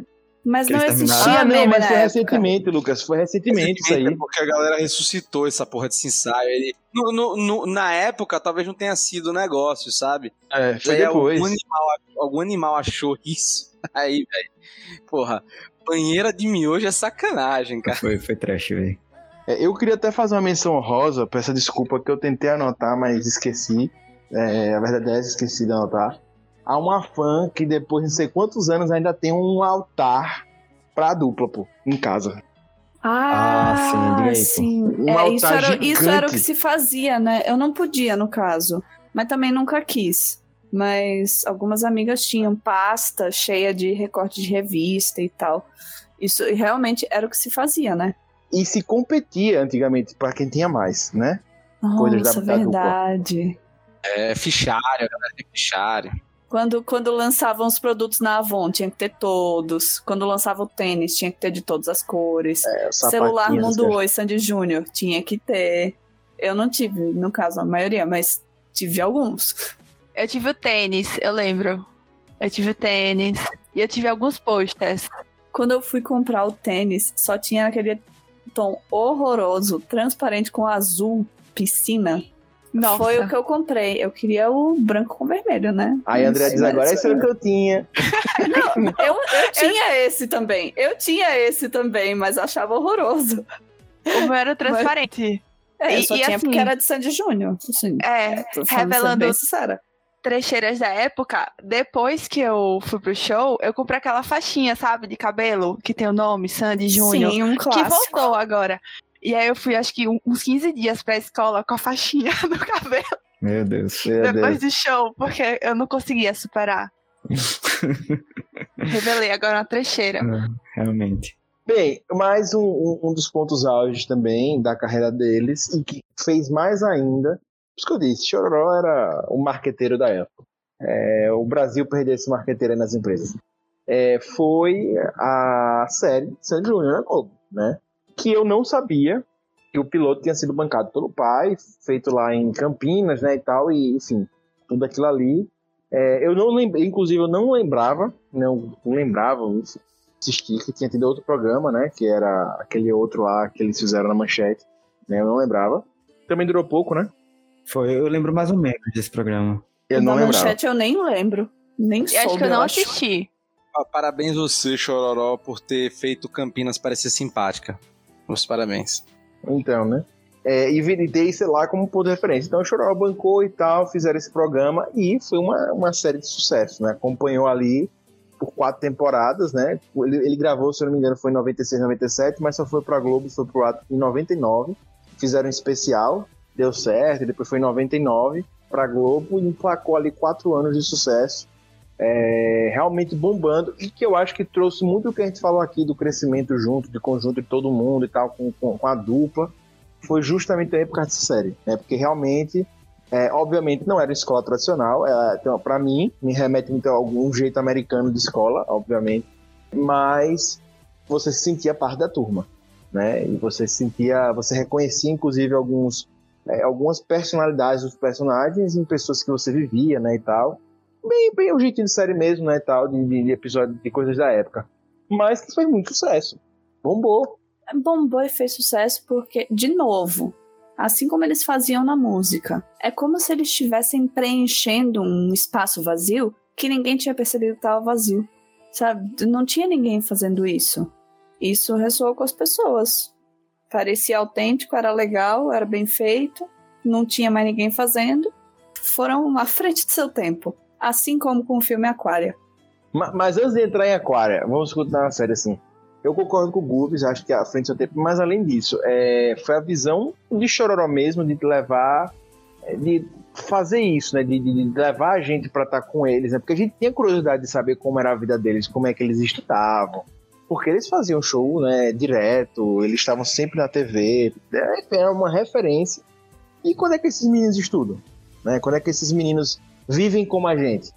Né? E ali foi é, esse tapa na cara da gente. Ó, eles estudam, ó, eles têm uma vida normal, ó, eles têm os conflitos amorosos da idade, ah, eles têm é, o, o amiguinho brigão, ah, eles têm um amigo confusão, tem o professor que eles têm que prestar contas, etc. Entendeu? E, e ao mesmo tempo eles não eram um personagem, né? Tipo, eles não estavam fazendo Joãozinho e Maria, né? Eles eram Sandy Júnior. Sandy Júnior estavam interpretando Sandy Júnior. Então, pra mim foi, foi fantástico. Vocês acompanharam a série na época, eu lembro de acompanhar bastante. Eu não me lembro de muita coisa. Eu lembro de alguns clipes, mas eu preciso rever. Tá na minha lista pra rever tem tempo, mas você sabe como é a minha lista de série, né? Eu, eu lembrava que tinha tido especial, que depois virou série e tal. Eu lembro muito claro a cena que cai o negócio na Mariana Ximenes.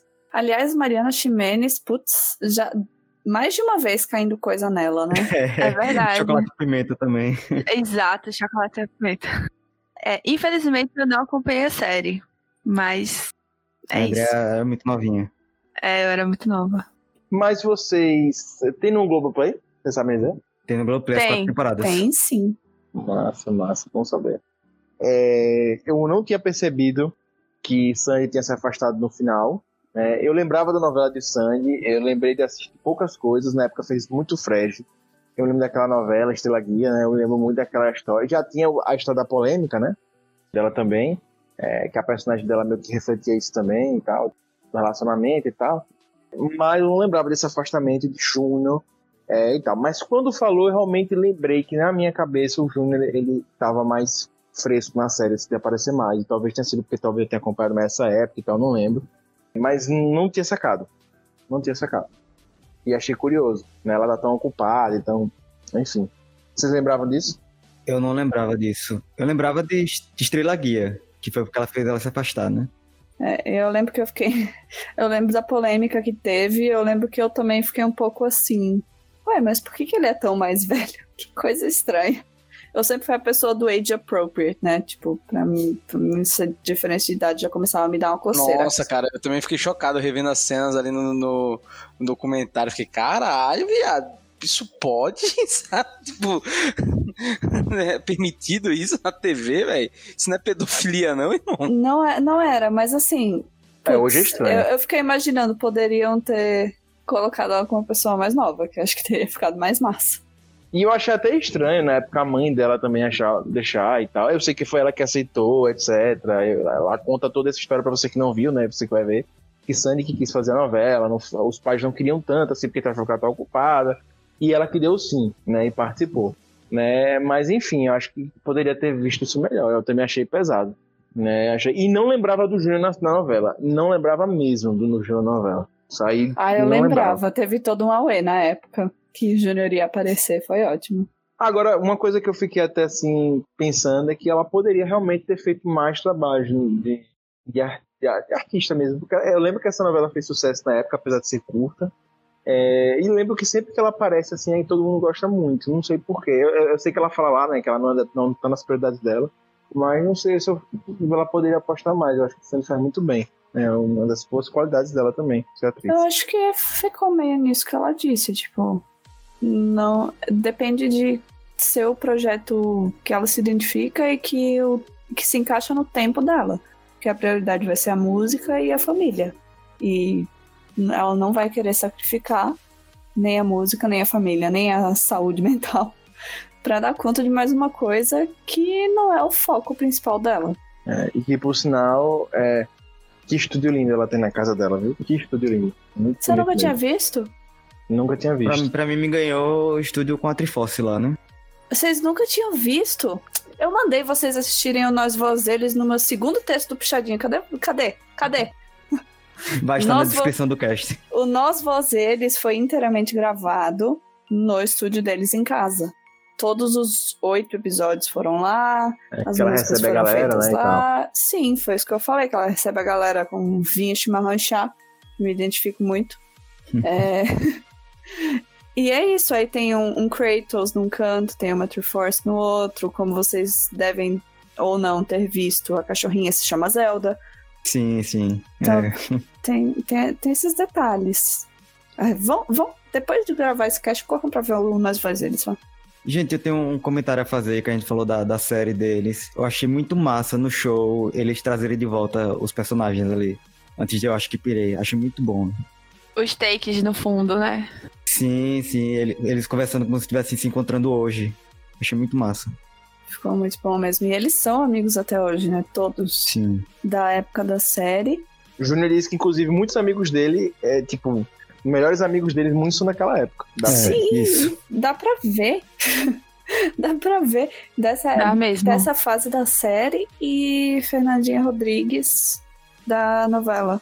Então, tipo, todo mundo mais ou menos daqueles final, final de anos 90, começo de anos 2000, da adolescência.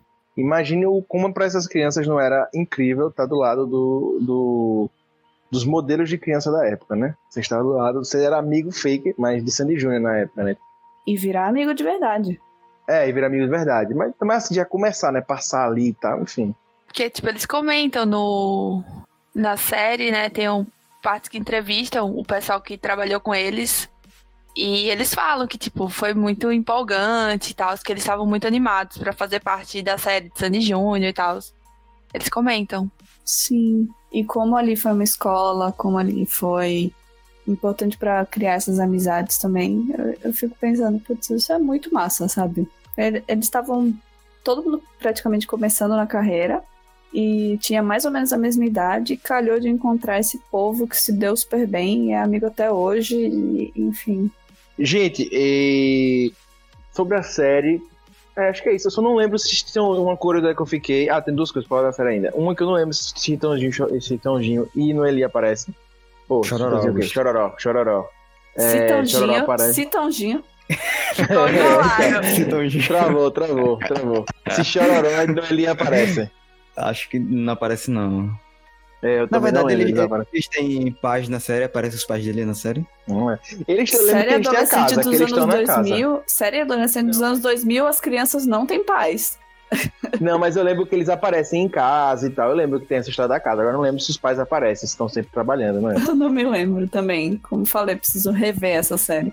É, eu também tenho vontade de rever. E a outra que eu queria falar é que eu já comentei, né, que eu não lembrava do Lucas na série, é, mas que eu gostei muito do comentário dele, assim, que eu achei massa. Se realmente for real, ele disse que não sabe, mas ele acha que todo mundo acompanhava os bastidores pra ver o relacionamento que cada um tinha pra aproximar ou afastar na série. Né, e que provavelmente ele foi. Ele não deixou, deixou isso no ar, né? Mas não disse isso, que provavelmente ele foi o par romântico ali de Sandy porque eles têm uma aproximação fora. Já tem a paquerinha. É, exatamente, que a galera acompanhava. Isso eu achei massa, né? Porque realmente os produtores estão acompanhando, né? É literalmente um, um estudo humano mesmo, né? Você acompanha assim, assim. É isso. É, era uma versão meio fictícia da vida deles, então É. meio que eu entendo acompanhar. É, mas, não sei, eu adoro o humor autodepreciativo do Lucas. Ah, realmente eu não sabia atuar e hoje fica provado que realmente eu não sabia atuar. É. Mas foi aprovado pra entrar ali. E aí vamos fregar em Aquária, né? Aquária foi um filme polêmico pra época, né? Porque gerou muita expectativa dos fãs e da imprensa, né? Sandy Júnior vai pro cinema. Tem uma, uma produtora barra diretora importante pra época e não teve o sucesso esperado pela crítica, né? Foi um filme que acabou sendo bastante levou muita pancada, vamos direto assim, né? levou muita pancada que o filme não conseguiu entregar né, muita coisa, né? Eu assisti no cinema e confesso a vocês que mesmo pequeno eu não gostei. Quê? É, eu não gostei, achei o filme bem fraco. Ah, eu gostei. Sabe o que eu não gostei desse filme? A música Planeta Água. Eu não gosto dessa música. Nem Sandy Júnior conseguem salvar essa música pra mim. Planeta. Mela música. Não, sério, eu lembro que eu fiquei assim, eu não. Pô, eu tinha nove anos, né? Não tava com expectativas porque era Sandy Júnior. E aí eu lembro que eu fiquei surpresa com a temática. Fiquei, nossa, que, que coisa, que coisa à frente de seu tempo. Eu achei um pouco estranho, mas eu gostei muito. Só que não revi muitas vezes, então tem muitos anos que eu não vejo esse filme. E os, pelos trechos que passam no documentário, por. Eu fui rever o trailer depois também. E eu fui, fui tentando puxar da memória. Tipo, não, é- não é uma obra-prima esse filme. Mas o que ele propôs e o que ele fez pra época, pro Brasil, tava muito à frente, pô. Tava muito à frente. A Ray de Star Wars sonha com esse, com esse figurino da Sandy. Inclusive, fala no documentário né, que todas as luzes que tinham em São Paulo foram pra esse filme. toda a areia Brasil. que tinha, tu- tudo, sabe? Foi uma produção assim de altíssimo nível. Pode não ser uma obra-prima, pode não ter o resultado esperado, enfim, mas tipo a proposta é diferente porque não se fazem, e especialmente não se faziam distopias no Brasil, especialmente com gente de peso assim envolvida, sabe? Eu achei bem. Vou usar de novo à frente do seu tempo. Eu vou ser sacana, eu vou ser sacana com a Jéssica. Pode ser à frente do seu tempo, mas não foi legal, não. Continua sendo um filme mais ou menos. Assim, pode. Não, Assim, não é tipo, o meu questionamento, foi o que eu falei. Pode não ser uma- um grande filme, mas o que ele propôs e o que ele, tipo, em termos técnicos até, de nível de produção, o que ele fez foi gigante. É, então, mas eu gosto de usar o exemplo de Aquária pra Avatar. que Avatar a galera viu que não tinha condições de fazer uma coisa tecnológica na época que ele foi pensado e preferiu não fazer. Sabe? Aquário eu acho que ele não ficou bom, as, não ficaram boas coisas. E pra você ter ideia, apesar de não ter muitas notas, no Rotten Tomatoes, né, que tem menos de 50 notas, né, é, ele tá com 16% das pessoas gostam, é, de- até 16%, né, lá. O que importa é a opinião do, do Puxadinho aqui, que a gente precisa, precisa mandar um texto desse filme no site. Ah, então. Sinta-se à vontade pra fazer, assim. tá? Se você quiser rever o filme na sua Disney Plus e, e dar uma nota alta, sinta-se à vontade. Né? Isso aí é cada um com sua coragem. Eu não revi o filme depois é, da minha primeira experiência no cinema. Mas ele tem. Eu tenho uma memória afetiva muito grande com ele. Então eu não consigo criticar. Que nem inúmeras outras coisas de Sandy Júnior. Infelizmente, eu não posso criticar. Porque eu tenho uma memória afetiva muito grande. Ó, eu acho que tem uma coisa que nesse tipo de filme você tem que levar em consideração não é a qualidade, é a grana que deu. Tá? Porque é um filme que obviamente foi feito pra juventude, né? Pra galera, ju... sabe, tipo, Xuxos Duendes, saca? Sim. né? Então, meio que isso. Tem que levar gente, gente independente. Se for 16, 10%, 1% no Rotten Tomatoes. Se levou bilheteria, beleza. Que nem, sei lá, Transformers, sabe? É, Eu não sei quanto isso representa em dinheiro. Eu não sei quanto é que representa em dinheiro, mas eles tiveram quase 900 mil espectadores nos cinemas. Ah, cara, pra Brasil tá bom. Não, pra Brasil tá bom. A Xuxa comemorava lá um milhão, velho, sabe? De gente e tal. É, e os filmes da Xuxa eram bem mais farofa. E acho também pra época, então, né? velho. Mas eu acho a maioria dos filmes da Xuxa melhor do que esse de Aquário. Esse Aquário eu acho fraquíssimo, gente. Falar a verdade, eu acho.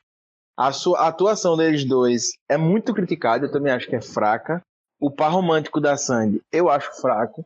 E eu acho que, inclusive, no próprio documentário, esse que a gente tá falando, é, deixa claro isso, que tanto a, a- diretora lá, esqueci o nome dela também, alguma coisa Moraes, é, é Erika Moraes, eu acho. Flávia Flá- Flávia Moraes. Moraes. Ela deixa claro, né, que reconhece que o filme, para sua época, teve algumas pretensões a mais, né? Sandy também fala sobre isso, o Júnior também. É, eles deixam claro, eles sabem da crítica do filme. Mas o, o filme ainda contou com aquela cena de Sandy, né? Que na época todo mundo causou Fred, né? Que ela tomando banho, né? É, na época, oh, a Sandy tomando banho, aparece desse jeito, né? Teve, e teve o par romântico dela que não teve química, né? Naquele filme ali é bem miado. Ó, cara, pelo que eu tô vendo em, em termos de tipo de box office aqui, não pagou nada, não se pagou, viu? Deixou, de, deixou É, devendo. ele foi um dos filmes mais caros da época, assim. Foi um investimento muito alto. 10 milhas de real e não se pagou. quanto? A, a- a criançada não quis ir, não. Cara, eu tenho que fazer aqui, velho. É porque se foi 900, nove- tipo, se foi 900 mil pessoas, tipo, tem que ver no preço da época, né, de, de valor, mas não se paga. Se fosse hoje, a 30 reais o ingresso, 30 reais, o que não era na época, certeza que não era. A 30 reais o ingresso, dava 27 milhões, velho. Porra, não se É paga. muito pouco. Muito pouco. É, né? não se pagou. Se, se na época custou 10, não se pagou. Filme caro, viu? Caro. Da real, tá caro. Todas as luzes da cidade de São Paulo. Sem- é, filme rodado duas vezes. Teve gravação fora do país. Isso. Foi na É. da cama. Bastante coisa que encarece. Tipo, Então- você contratar. É, contratar Sandy Júnior mesmo. E ainda, tipo, saber ter essa noção de que eles não são atores. E eles precisam fazer curso. Então, tipo, é investimento de, de contratar essas pessoas, de investir o tempo e o dinheiro para elas aprenderem mais sobre atuação, porque elas não sabem. E, enfim, é lógico que esse foi um filme caro e trabalhoso.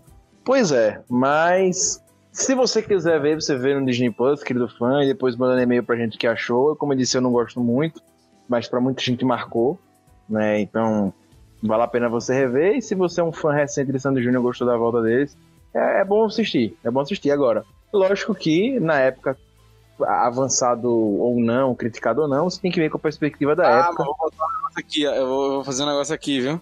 É, crítica do Omelete, 2003, hein?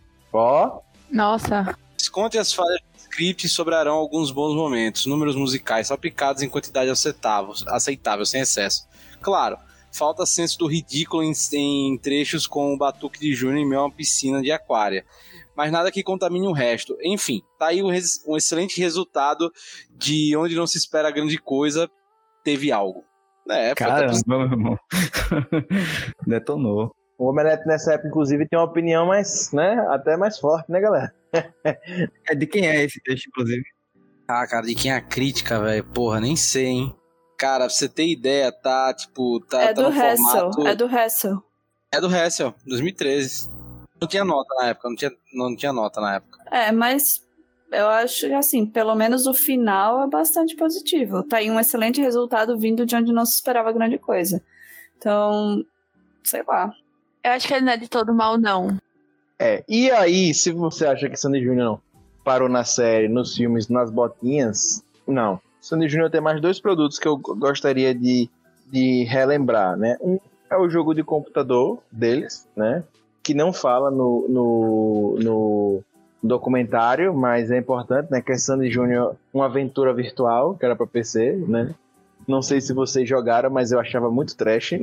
Não joguei. Eu nem sabia que tinha. É, eu lembro da capinha e tudo tal, mas enfim, era meio, meio bizarro. Assim, você jogava com os dois numa, numa época que tipo um vírus tinha tomado. Eu nem lembro direito, mas enfim, tem história com um vírus, enfim, aí você jogava com os dois pra, pra mais de teste. E aí eu tive curiosidade, né? Eu joguei no, no Mercado Livre pra ver se vendia e, pasmem, tem gente vendendo o jogo e vende hoje por mais de 100 conto, como raridade, como, como uma coisa assim De colecionador. de colecionador e tal. Enfim, se você tiver curiosidade, é isso. E uma coisa que cita na série, mas que pra mim me marcou muito na minha infância, foram os bonecos. Né? Os bonecos de Sandy Júnior que existiam, que eram, na época dos anos 90, tem um auge desses bonecos, tanto pra meninos como pra meninas. É, você tinha bonecos assim e voltado para os dois sexos. E os deles eram muito famosos e caros. Não sei se vocês lembram. Eu lembro dos bonecos. Era muito bombado esses bonecos naquela época. Eu não tinha muito isso com bonecos, não tinha nenhum. Porque você apertava na barriguinha dele eles cantavam. Agora não lembro qual era a música, mas eles cantavam. É, eu me lembro muito porque eu tinha um boneco estilo muito parecido com o do Júnior, só que era do Palmeiras. E quando eu apertava a barriguinha, ele cantava o hino do Palmeiras. Todinho. Netinho também tinha esse, Robert Teles tinha, tinha esse, também esse boneco. Lembra, Robert? Sim. É, pois é. Enfim, então foram mais alguns produtos. Teve mais algum produto que vocês lembram assim deles, que vocês tiveram e que marcaram algum- alguma coisa? Eu tive, acho que o perfume da Sandy do, da Avon Ah, tinha esse mesmo, teu perfume mesmo. e caderno de aquário. Eu tinha a pasta de carrinho do Sandy Júnior. E eu tinha também. Eu também. Nossa, é- lembro meu primeiro dia de aula, que foi no meu aniversário, na segunda série. O primeiro dia de aula da segunda série, que foi no meu aniversário. Isso. Até um dia Eu desse lá. tinha aqui em casa ainda, só que perdi. Nossa, não sei que fim Pô, levou. pega, meu irmão. Eu acho que eu, tipo, eu tinha a mochila, eu tinha uma toalha. É, não, não sei porquê, mas eu tinha uma toalha com a cara deles. eu lembro disso. Aí eu tinha os CDs todos. Quer dizer, todos, assim, todos depois que eu comecei. Depois que eu nasci, no caso. Então eu tinha um, um Grandes Sucessos, tinha Você é Demais, Dig Dig Joy, Sonho Azul, blá, blá, blá, todos. E ia pra todos os shows que eles iam, que eles faziam em Aracaju, desde antes de ter memória. Pois é. São muitos produtos, são muitas coisas. É como eu disse, eles realmente participaram das nossas vidas de diversas formas. E aí, gente, já pegando aquele ali, a parte do documentário que fala do final da dupla, etc., que aí todo mundo aqui pegou, né? Realmente pegou todo mundo de surpresa também na época. O que, é que vocês sentiram na época? Eu acho que é importante a gente pontuar isso aqui antes de a gente falar mais sobre outras coisas. O que, é que vocês sentiram na época? O que, é vocês lembram de ter sentido? Sobre aquele sentimento de Sandy Júnior, que acompanhou todo mundo, que sempre existiu, né? Porque a gente já nasceu com o Sandy Júnior aí tocando, todo mundo aqui no podcast. Está acabando. Como é que vocês se sentiram? Uai, triste, né? Tinha 15 anos. Naquela época estava começando, estava na adolescência, estava começando, quem sabe, até alguma autonomia. E não, não podia mais acompanhar eles. Estavam entre os meus artistas favoritos. Ok, eu tava no momento ali de ouvir muito My Chemical Romance Hillary Duff também tava. Mas, putz, Sandy Júnior é Sandy Júnior, né? E não, não ia ter mais Sandy Júnior. É, me pegou de surpresa na época também, porque eu pensava que eles iam ser eternos, né? Até pelo pai que eles tinham, né? Que tocou 200 anos aí, tá tocando há 200 anos. fazia sucesso e, enfim, eu não acompanhei a evolução do pai, mas com certeza meu pai e outras pessoas da época acompanharam, né? Que foi vivendo e fez sucesso. E eu pensava que ia seguir a mesma trajetória, né? Na nossa época, a nossa geração, até a gente pegou muitos artistas de outras épocas que sobreviveram, mas na nossa época, muitos artistas pop deixaram de existir, né? E Sandy Júnior foi um deles. Né? E na época eu falei, pô, Sandy Júnior e tal. Eu já não acompanhava mais e tal, mas para mim foi muito surpreendente. Eu também não acompanhava não, nessa época eu já tava no auge do, do fã do Green Day nessa época. já tinha parado de acompanhar Sandy Júnior há muito tempo já. E fã de Green Day não ouve Sandy Júnior. Seu auge de fã de Green Day não é hoje? Não sei, porque a vida adulta me atingiu, eu não consigo acompanhar tanto mais. Naquela época eu acompanhava todo dia, toda hora. E, galera, como é que vocês acham hoje, né, olhando já com a visão de vocês hoje e tal, né, que da mesma forma que eles revisitaram a caixinha, né, do, do Sandy Júnior lá de trás, a gente também revisitou com eles, né? Todo mundo reviveu essas emoções que viveu durante duas décadas ali, quase três, né, décadas aí com eles, né? Vocês acham, olhando hoje, né, que tudo isso, todo esse Sandy Júnior, toda essa caixinha envelheceu bem ou que não, foi massa, a galera gostou porque era o San Júnior voltando, mas não. Não, eu acho que algumas músicas, a maioria envelheceu bem sim, inclusive isso ficou aprovado na turnê, na né, nossa história. Que inclusive eles estão no auge do no auge da performance ao vivo deles. Você vai ouvir as músicas ao vivo, depois vai ouvir no estúdio ao vivo bem superior. Até eles cantando muito melhor, tudo muito melhor. Sim, eu também acho, até porque várias que eu gosto muito, tipo, eu acho que Pirei, é, etc., são de uma fase que eles eram crianças, pré-adolescentes. Então tem aquela voz estridente da criança. E isso não, eles já têm vozes maduras, já são, pô, já são artistas há 30 anos. E na versão ao vivo fica de outro nível, assim. E eu concordo com o Lucas. Não, não teria como tirar leite de pedra se não tivesse qualidade.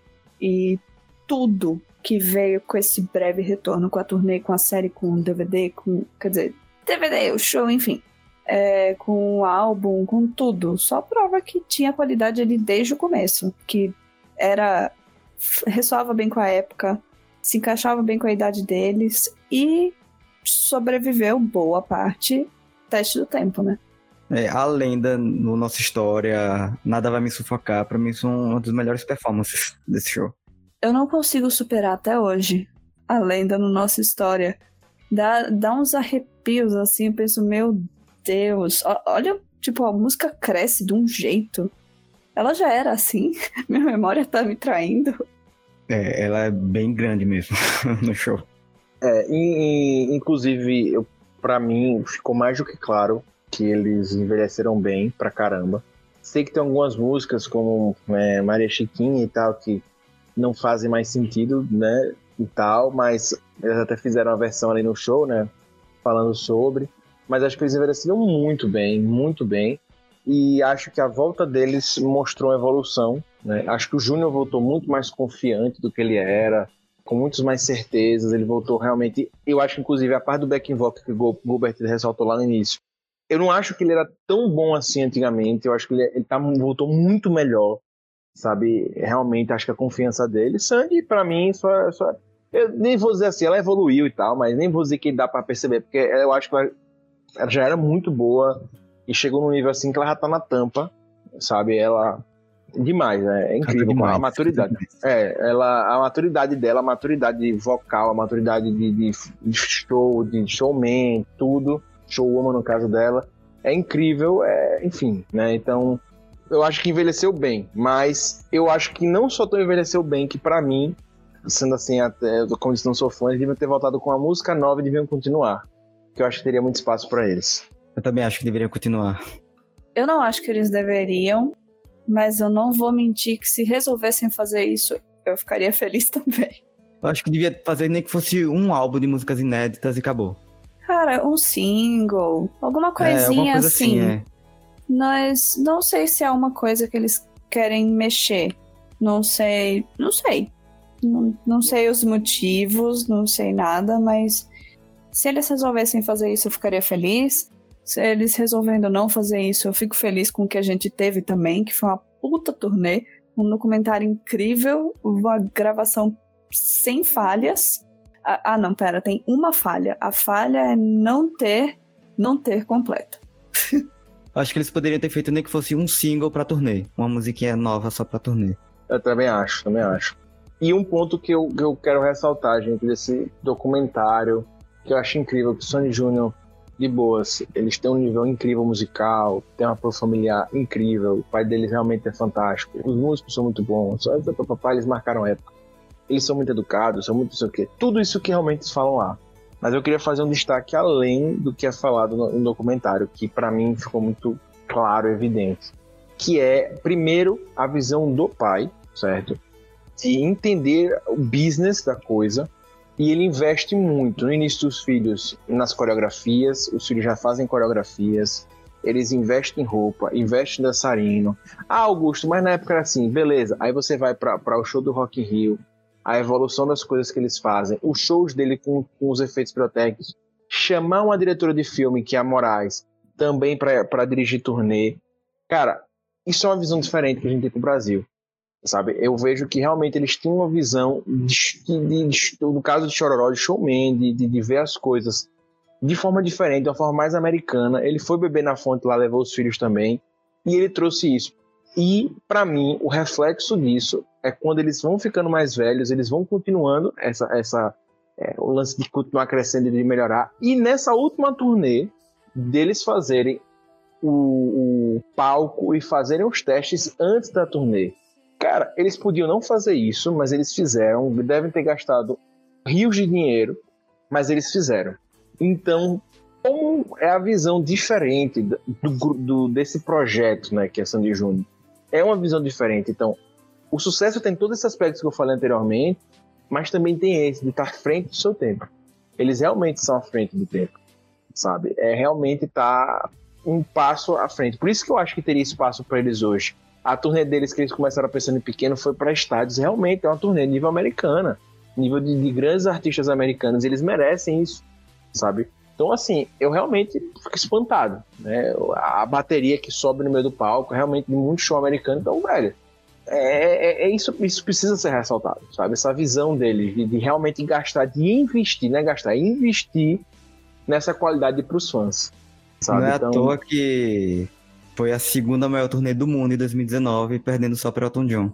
E foi também a última vez em que fomos felizes até, a ver, até o momento em que o Nego Di saiu do Big Brother. Foi a última vez que o Brasil foi feliz. E o que deixa essa turnê mais simbólica ainda é que foi no último ano que pôde ter show, né? E que deu sorte, né?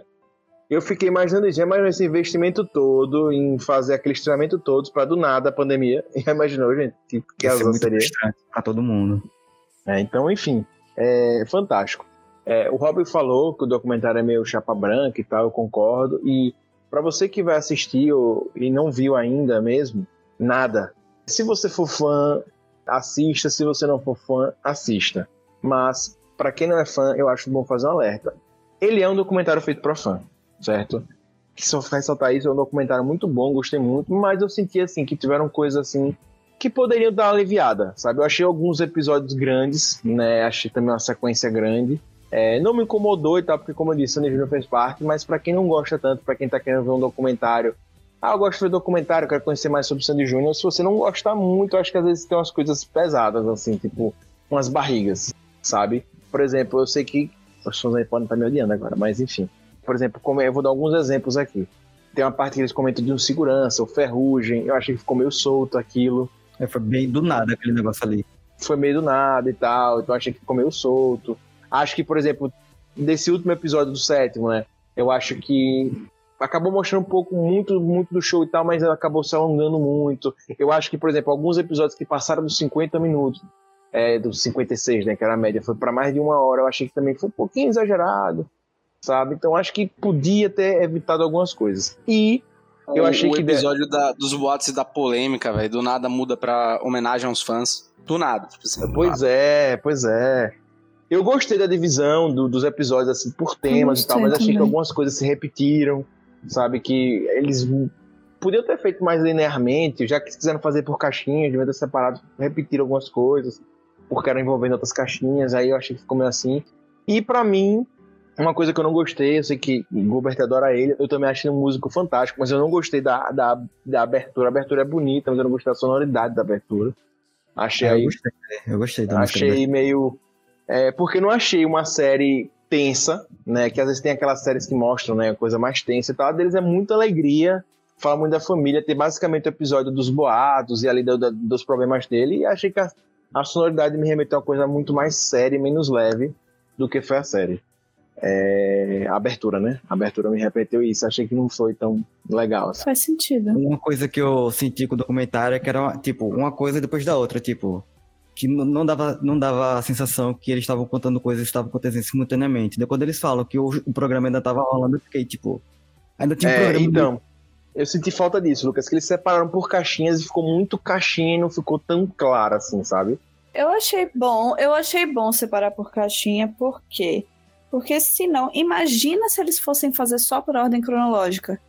Tipo, ia ser um episódio de 5 horas pra anos entre 99 e 2002. E a gente que lute. Tipo, eles fizeram a divisão que deu pra tentar explicar da melhor forma, mostrar da melhor forma, reviver a melhor forma cada aspecto do que estava acontecendo. Então nisso eu gostei. Eu acho que pra quem não é fã, de, de repente tem alguns episódios que a pessoa não vai ligar muito. Porque não é que, sei lá, o episódio seja longo. É que são sete episódios de uma hora. Então, se a pessoa não for fã, talvez ela não queira investir esse tempo todo. Talvez seja Exato. legal mandar a pessoa pro, pro episódio de O Auge, por exemplo. Talvez Exato, exato. seja legal mandar a pessoa para um episódio específico. Tipo, esse do Auge mesmo é o que tem Rock in Rio, que fala da, do arrombado do Timberlake e tudo mais. Pode ser um bom episódio. Pois é, Pra aí é eu senti melhor. isso. O melhor é o auge. É, é o melhor. Eu, mas eu gostei muito do último também, que mostra mais o show e tal. E um outro, um outro gasto, assim, que eu achei da, da, da série foi, por exemplo, pegar o, o- Não sei se vocês lembram, ela quis mostrar né, uma tensão ali no final pro show e tal. E, por exemplo, tem uma coisa que eu achei muito ridícula. Por isso que eu disse assim, ficou uma coisa. Foi, por exemplo, ele contando do show que até acho que em BH, que choveu. Não, foi no, em Curitiba. Curitiba que choveu. Cara, eles botaram a música triste, botaram um contexto, uma tensão. Eu achei super necessário. E ficou mais necessário quando o cara chega pro produtor lá, da Live Nation, e fala, velho, depois de uns oito minutos mostrando sobre a tensão ali, a música triste, a galera falando, aí chega pro cara, velho, e se realmente vocês precisassem adiar, ou se precisassem cancelar o show, o que vocês fariam? Ah, velho, a gente botaria pro dia seguinte. Bem isso, pô. Puta merda, mano. Pô, Ele fala que, tipo, se não acontecer hoje, não vai acontecer nunca mais. Não, a gente faz amanhã. É. Então, tipo, velho, eles criaram uma tensão super desnecessária pra mostrar essa tensão mesmo. O episódio ficou com 1 hora e 24. E, tipo, aí, por exemplo, uma tensão que eu acho que eles lidaram com muito menos com esse espírito de tensão mesmo, com esse negócio de deixar angustiado, foi o lance da doente. Eu achei aquilo ali muito mais pesado, por exemplo. E eu achei muito mais bonita a história, que eu acho que eles poderiam ter aproveitado melhor, ter crescido, tirado essa aí do, do- da chuva e crescido essa história, porque teve o lance dos fãs mandarem energia, ela sentir, chegar, papapá, papapá. Pô, muito mais legal, pô. Mas aí eles quiseram fazer um drama numa outra parada que não tinha necessidade. Entendeu? Então, Talvez, como eles sentiram ali, tivesse sido super dramático. Só não conseguiu passar essa mesma impressão pra todo mundo. É, pois Eu, é, eu, eu- achei que eu eles achei podiam... eu achei dramático. Eu não tive a mesma sensação que você, mas eu entendo. Então talvez eles só não conseguiram passar bem essa eu sensação no acho- documentário. Eu acho que deveria ter explorado mais o lance de fazer o show com o pessoal contratado lá dos Estados Unidos e Com essa certeza. parte É, esse eu achei mais assim, intenso. Sabe? Fazer show com todo tenso. mundo, assim, que não conhece e tal. é- é, eu acho mais complicado. Mas Agora, pra mim, na minha cabeça, pra mim, na minha cabeça, passou que eles são desorganizados. Porque, na boa, se eles iam fazer show nos Estados Unidos, num dia de investir shows, é, shows em cima da hora, né? Pelo amor de Deus, né? É, porque eles disseram que é mais burocrático o processo, né, pra fazer show fora, não sei o que, não sei o que. É, mas diz que É, tentaram ver, eles disseram que tentaram pegar os vistos mais próximos e acabou não dando. Não, isso, aí, isso aí eu achei, achei meio paia mesmo, tentar passaporte de 20 dias pro pro show. Não, mas é, realmente. geralmente, eu não sei o que acontece geralmente, mas eu sei que rico consegue, porque tenho amigas que conseguiram e é só gente rica aqui. se metem nessas coisas. Ah, preciso ir para os Estados Unidos.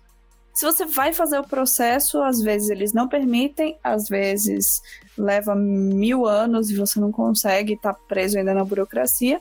E aí, às vezes, se você tem um compromisso mesmo, você pede o passaporte, visto, enfim, de urgência.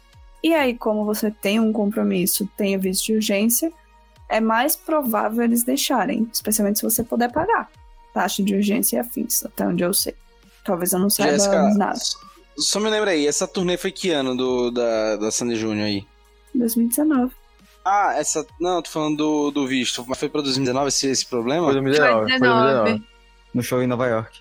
Foi um show que eles adicionaram lá nos Estados Unidos. É, tipo, foi adicionado já depois. Então. É, Tem essa Portugal questão, também né? teve, né? Tipo, foi Portugal, Nova York. Foi, só Portugal e Nova York. Portugal, show. Nova York e depois o outro do Rio. E Tipo, que eram foram 12 e três. aumentou pra 18, né? Foram três, quatro levas de show. Foi aquela primeira leva.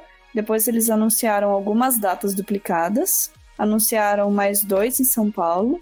Depois eles anunciaram esses dois internacionais, eu acho, em Manaus. E depois o do Rio de Janeiro. Que aí era o último show, Parque Olímpico. blá, blá, blá, blá, blá. Inclusive, eu acho que eles deviam ter pego esse show pra ser a gravação do Parque Olímpico. Que eles falaram que foi o mais emocionante também e tal. Foi o maior, né? 100 mil pessoas. É que eles não queriam arriscar. Gente, também queria destacar ainda que eu não tinha noção da proporção que foi o Rock in Rio pro, pro, pro Júnior. Nesse documentário ficou muito claro. E realmente eu lembro na época que foi muito sucesso. E não lembrava do Carlinhos Brown tomando as garrafadas. Não lembrava. Você não lembrava? Não, isso é um clássico, Chico, pelo É, amor o de Deus. clássico. Foi. Não, quando eles falaram, eu lembrei e tal. Eu lembrei, eu lembrei. Mas aí eu não lembrava, tipo, não era uma coisa que, tipo, na minha memória tava. Aí quando eu falei, eu falei, eu falei porra, é mesmo, ele levou garrafada no meu. E foi o que motivou o Rock in Rio começar a fazer dias específicos de, de estilos, pra que não rolasse mais garrafada. Tipo isso mesmo. Assim, e eu lembro de 2001, tudo que eu queria na minha vida era estar naquele Rock in Rio em todos os dias. Porque tudo que eu ouvia tava no Rock in Rio, que era Britney Spears, Red Hot Chili Peppers e Sandy Júnior. Gente, eu também queria. Aí eu tenho que pagar do, do escroto aqui, né? Eu tenho que fazer esse papel, né? É, que Ah, Júnior, nesse, nesse papel, é, Júnior, né? Chega lá e fala: Ah, nos dias de hoje, ele fala: Ah, eu pulei naquele Rock in Rio, porque ele pensava que ninguém ia pular com ele, não vamos pular, como nunca.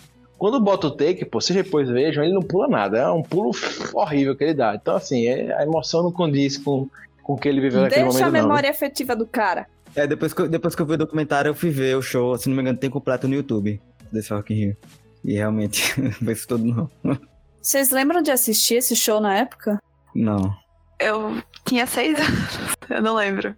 Nossa, gente, porque eu lembro que eu assisti, mas eu não me lembro de grandes coisas, porque eu queria ver Sandy Júnior e Britney Spears nesse dia. E a única memória que eu tenho bem vaga é o show de Sandy Júnior não me decepcionou, o da Britney me decepcionou. Foi no mesmo dia, né? Foi. Que Sandy Júnior foi o show da noite. Foi. Foi isso mesmo. Por quê, né? Porque o arrombado do Timberlake não merecia o show da noite e a Britney ainda deixou a desejar. Lógico que foi o show da noite. Sandy Júnior não tem defeitos. É que eu fico pensando se eu tivesse numa situação dessa, fazer um show no outro dia sem poder ensaiar no palco. Eu, Doideira. fica- eu ficaria muito brava. E, tipo, era um show muito produzido. E muito importante, muito grande. Tipo, transmitido pro mundo todo. Todo um monte de coreografia, de marcação. Ah, de... cara, mas também tem outro detalhe. Eu, eu entendo isso também, mas também, tipo, e aí vem a competência dos caras, né? Os caras já estão desde, sei lá, desde os, como a gente falou, cinco anos fazendo, pô, detonando ali. Porra, sucesso, né? Então, tipo, eles já tinham também tudo já coreografado, já sabiam as coisas, e são como excelentes profissionais desde criança. Também não deixaram a desejar, fizeram um puta show no, no Rock in Rio, né? E esse é um ponto, velho, que eu digo que, os, que eles são bons mesmo, né? Porque não é qualquer cri- criança, qualquer não, né? São raríssimas crianças que vão pra ali pra fazer um show pra aquela galera. Enfim, ali não era não. Eu fiquei olhando ali no dia do rock e tal, realmente fantástico. Eles são, eles são meninos assim incríveis. Uma coisa que eu também fiquei que eu, que eu, que eu achei massa assim, nessa parte do Rock Rio, na parte de, de. Enfim, todos os momentos o que eu acho muito legal é que sempre se fala que o lado criança e a idade que eles estavam foi respeitado. Eu achei que isso foi fantástico, sabe? É, é um ponto que a gente ouve falar nas carreiras musicais, nas carreiras artísticas, do quanto crianças, às vezes, principalmente antigamente, né? Hoje menos, é, deve rolar, mas menos, eram postas a situações bem complicadas, né? E Sandy Júnior, eles respeitaram. Lógico, tem Maria Chiquinha ali, que você pode falar da época e tal, mas que sempre foi tentado preservar nas músicas, na, na musicalidade, nas coisas, toda essa, essa idade deles. E eu achei isso massa. Sim, porque eles não foram. Pelo menos olhando o documentário, olhando tudo, puxando da memória e tal, eu não sinto que eles foram infantilizados nem adultizados, sabe? Eles só fizeram o que queriam fazer, o que é isso aí. Tipo, ah, quero ser dupla sertaneja que nem o papai. Ou agora quero fazer que nem esse musical aqui que descobri agora. Ou agora tô afim de fazer esse som aqui, tô afim de começar a compor, quero me meter na produção. Eles faziam o que era verdadeiro para eles. Pois é, e para mim foi isso que tornou eles na maior no maior artista infantil da Universal naqueles naquele início da década de 2000. Artista né? jovem. Artista jovem, exato. Né, realmente porque eles enfim, têm essa qualidade toda. Enfim, tudo foi respeitado ali para eles e no tempo deles, mas enfim, é, foi incrível isso, né? Que inclusive eu achei muito bom colocarem o Lucas Lima falando que a carreira deles não deu errado lá fora, porque ou não, não é que não que deu errado lá fora, né? Deu não super certo por isso que eles pararam. Exatamente, eu achei fantástico isso, porque realmente na minha época eu não tive a visão que o Sandy Júnior deu errado. Eu tive a visão que o Sandy Júnior deu super certo. Ele não, não sabia por que eles tinham parado, mas que ele tinha dado super certo lá fora. Inclusive, Sandy já cantava muito bem em outras línguas na época. Né? Bizarro. Ah, só acabou porque deu certo. Insano. Tipo, para eles terem consciência da própria saúde mental com 20 anos, é importante, assim, eu acho foda. E, falando em documentário, para mim uma das coisas que eu mais senti falta foi o vídeo que a equipe fez com o Chororó. O Chororó organizou esse vídeo para a volta deles. Né? Só mostra o vídeo deles confirmando que ia ter a turnê mas Chororó diz ali que fez um vídeo com, com os músicos da época, com a equipe da época, para convencer eles a voltar. Ah, eu queria ver esse vídeo também. Não mostra esse vídeo, eu senti falta. Senti falta. Será que a gente nunca vai ver? Pô, a situação que eles não estavam querendo, não sei o que, papai, esse vídeo mudou tudo e tal. Enfim, fiquei ah, sentindo muita falta curioso. disso.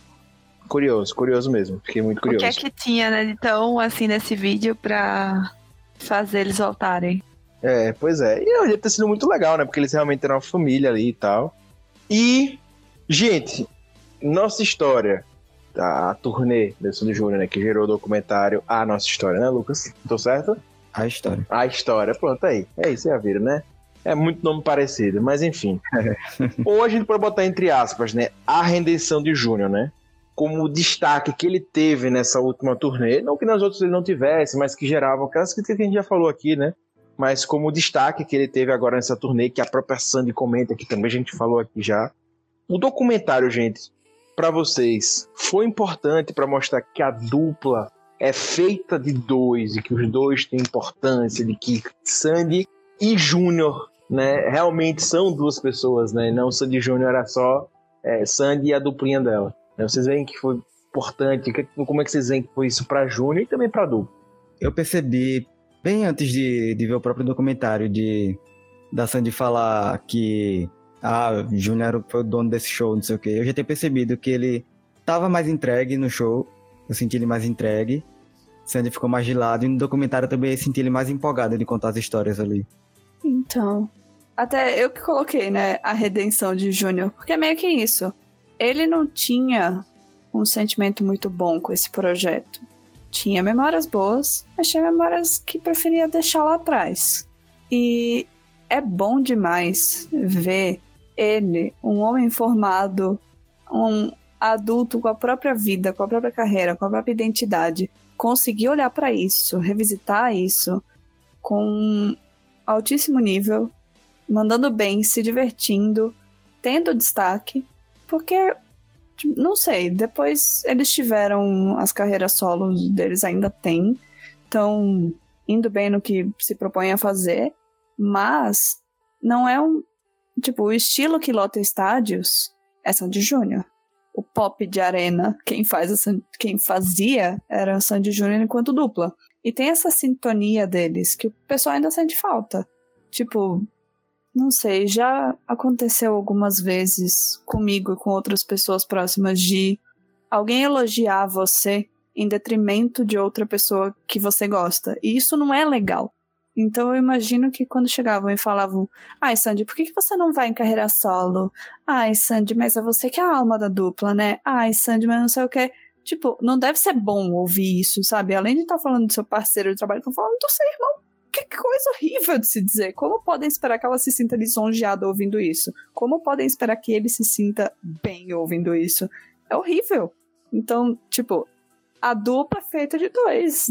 Sandy Júnior fez sucesso por causa do estilo, porque era o momento, sim, mas também porque eram eles dois. Não, não tem sentido. E não foi um, um, demérito, ah, ele ficou no segunda voz porque ele não cantava tão bem quanto a Sandy. Não, foi escolha dele, ele escolheu essa segunda voz, ele escolheu ficar mais atrás na produção. Foi uma coisa que surgiu naturalmente também, né? E a gente vê muito duplas, bandas, que o cantor às vezes sai e tal, e tá em carreira solo, depois não é a mesma coisa. Assim, continuando, né? Sei lá, Bel com chiclete com banana, exemplo. Né? Ele continua fazendo axé, mas não é mais a mesma coisa. E dei um exemplo aqui, né? Mas existem vários outros, né? Que seguem o mesmo estilo, seguem com as mesmas músicas e não é a mesma coisa. Eu acho que o Júnior era muito importante ele na época. Não como apoio só, mas a parte dele dançar, o back vocal, tudo dele ali, é, enfim, eu acho que ele era muito, muito importante, né? Mas acho que. E como instrumentista, como produtor, ele tava, tipo, enquanto ele se metia nesse lado, a Sandy se metia na composição. Então eles estavam evoluindo cada um para um lado, para deixar aquilo com a cara dos dois. É, ele, ele produzia. É, é isso mesmo. Tanto que ele produziu o primeiro álbum solo, o primeiro turnê solo da Sandy. E ele produziu é, os próprios álbuns da dupla Sandy Júnior. Teve um álbum que ele tocou a bateria no álbum inteiro. É, inclusive, o Gilbert tocou nesse ponto da produção dele, que ela fala mais tarde, que ela no, no CD dela de 2012, ou enfim, já não foi no primeiro. Ela já não estava mais com medo. E eu acho que esse Juno também era muito importante para o lado pessoal, porque ela tinha medo de estar só. Por isso que eu também acho que ela precisava dessa confiança no primeiro CD, de ter o irmão, apesar de estar casada, já estar com outra vida e tal, mas precisava, por toda a história que eles viviam juntos. E ela também foi conseguir essa independência, eu acho, mais para frente, né? Pelo que deu a entender ali, né? Ela precisava. E eu queria ressaltar um lance que eu achei curiosíssimo de Júnior, né? Que ele começou já no último ano do Sandy Júnior e tal a tocar no underground, porque ele tinha o desejo de viver o underground da música, tocar na noite, o famoso arrombado da musical, né? Porque geralmente é o oposto. As pessoas começam no arrombado e sonham em tocar para grandes públicos. O Júnior queria o oposto. Né? Ele queria viver a noite mesmo, né? Viver o que é ser músico ali no, na, na trecheira, né?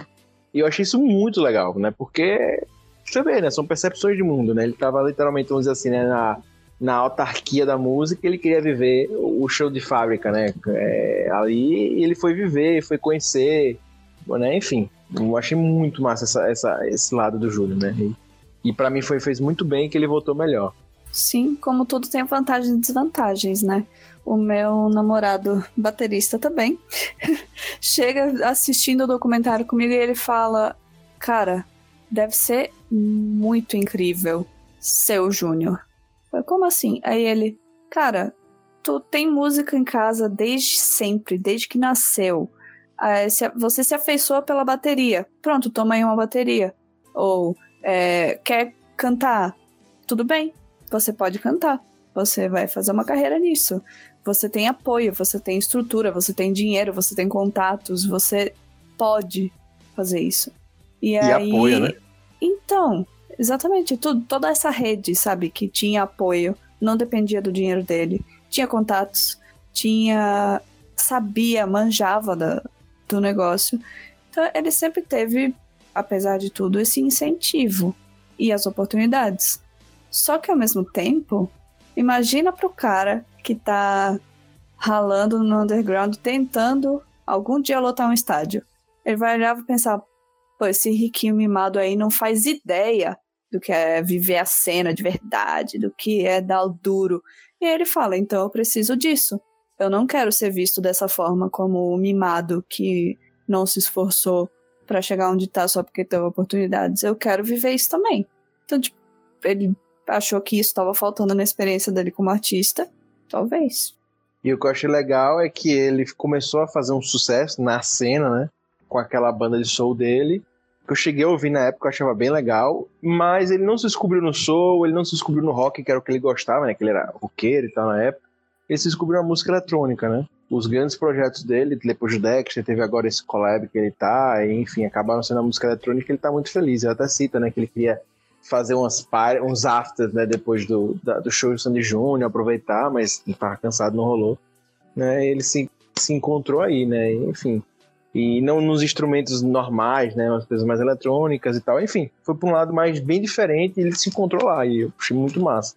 A sensação Fantástico. que eu a sessão que eu tive com o Júnior é que, ao mesmo tempo que ele teve muitas oportunidades, como Jéssica falou, ele teve que se provar, sabe? Assim, eu, eu não sei se só eu tive essa percepção, mas que era como se ele sentia que as pessoas duvidavam muito dele e associavam o sucesso dele sempre ao da irmã.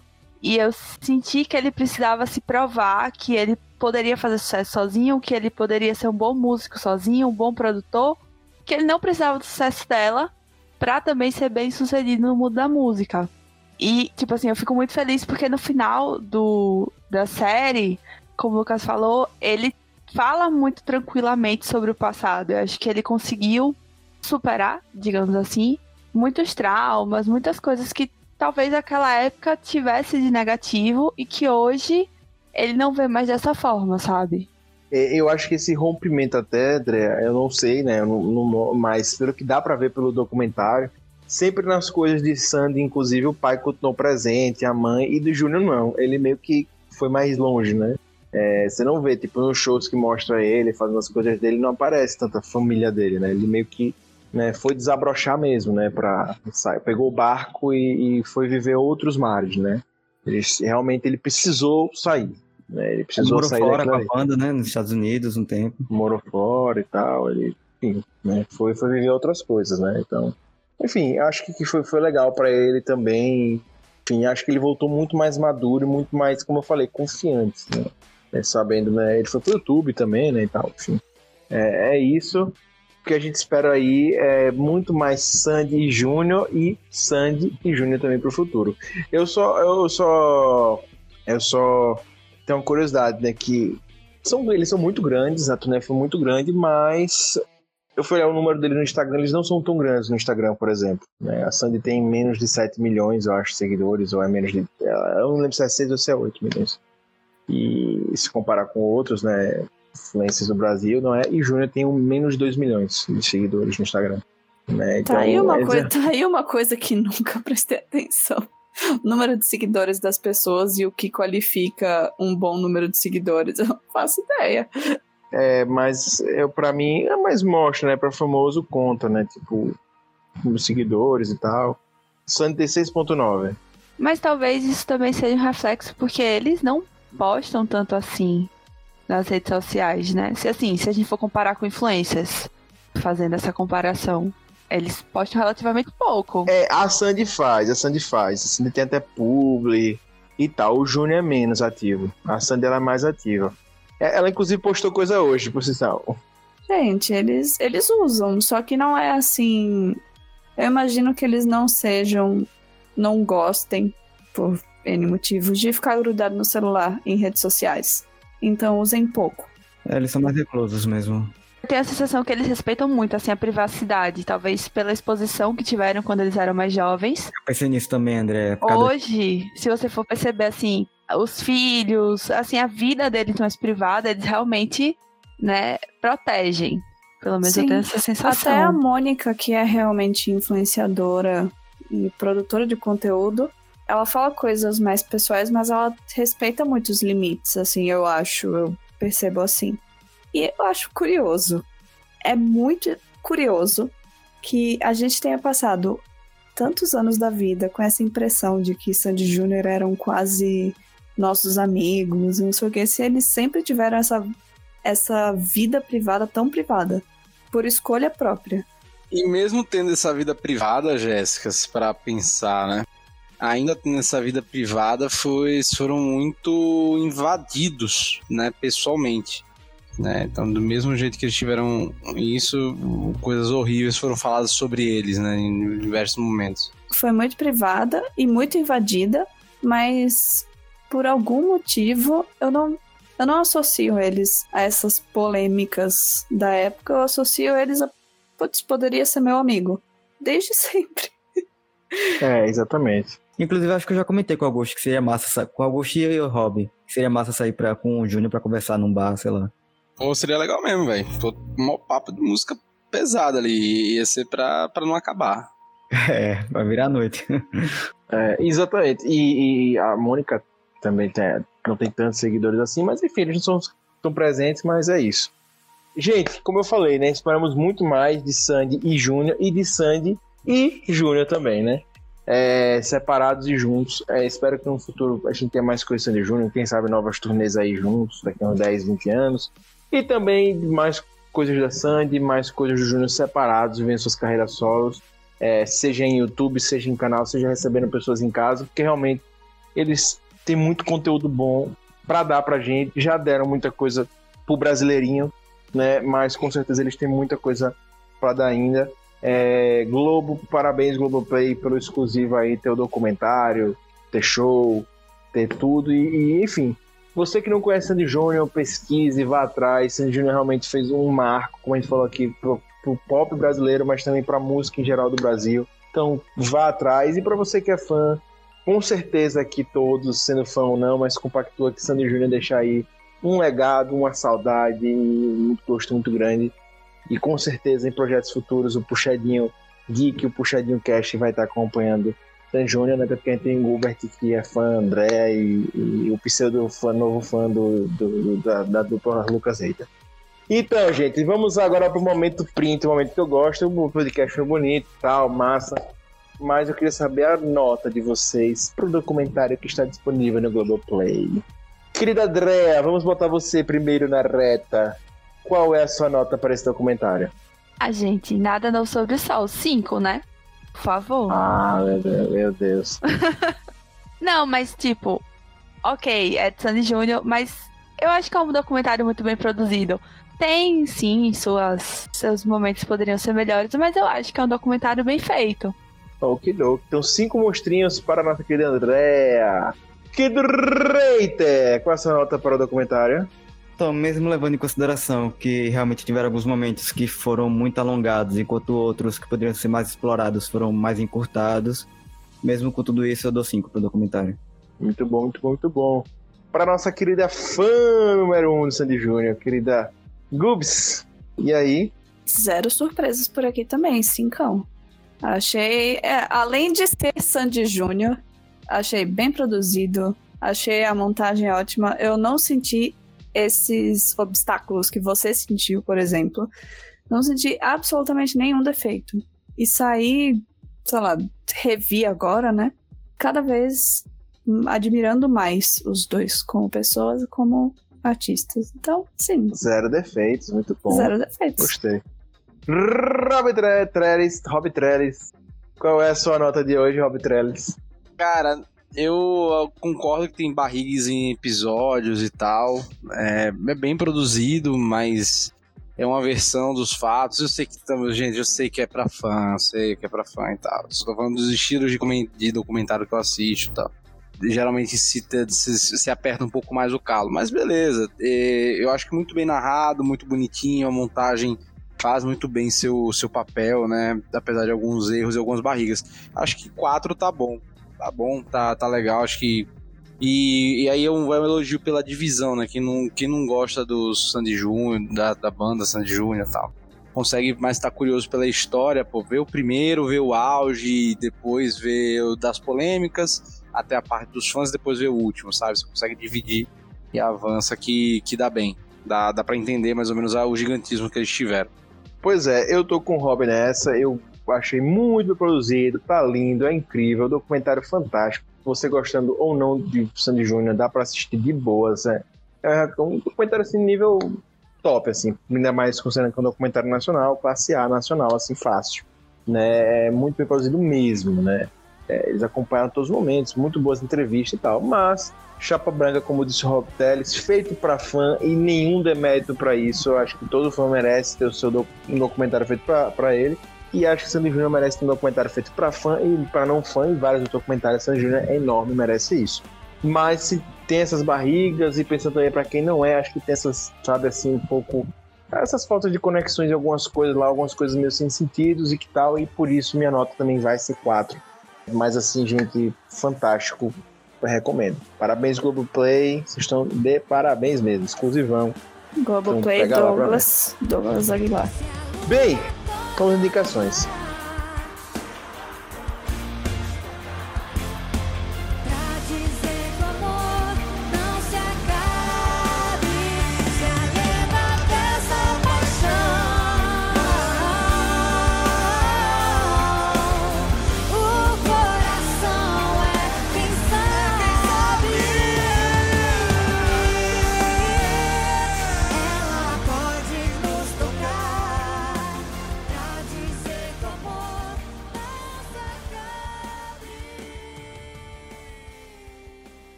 Recomendações.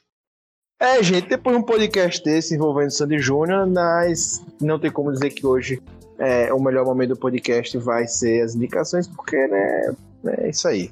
Mas, enfim, né, é, Sandy Júnior mexe todo mundo, mas a gente precisa para indicações hoje, porque com certeza, se você já viu Sandy Júnior, você quer ver outras coisas e a gente vai indicar agora aqui para você. E aí, vamos começar com o nosso Reiter. Lucas Reiter com a indicação de hoje. Minha indicação de hoje vai para um anime que eu comecei a ver recentemente, que é Erased, que eu comecei a ver depois de ouvir Jéssica falar várias vezes sobre esse, esse anime. Vai me ouvir falar mais, porque em breve vai ter opinião sincera tripla. Deixei o spoiler. Uh! Então, o anime vai contar a história de Satoru, que é um cara que ele tem meio que um poder voluntário de voltar no tempo quando algo vai dar errado. Alguns segundos antes, alguns momentos antes. E aí a mãe dele morre e ele acaba voltando 18 anos no tempo, quando ele tinha 11 anos de idade. E aí fica a pergunta: o que foi que aconteceu que ele precisa voltar no tempo 18 anos antes para que a mãe não morra no presente? E vale muito a pena assistir o anime. Muito bom, muito bom, muito bom. Querida Drea, qual é a indicação de hoje? Bom, a minha indicação vai ser uma série que está disponível na Netflix, Dash and Lily.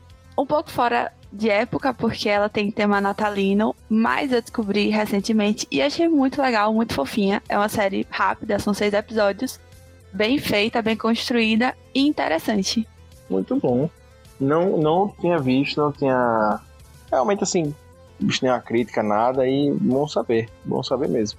Querida Gubert, qual é a indicação de hoje?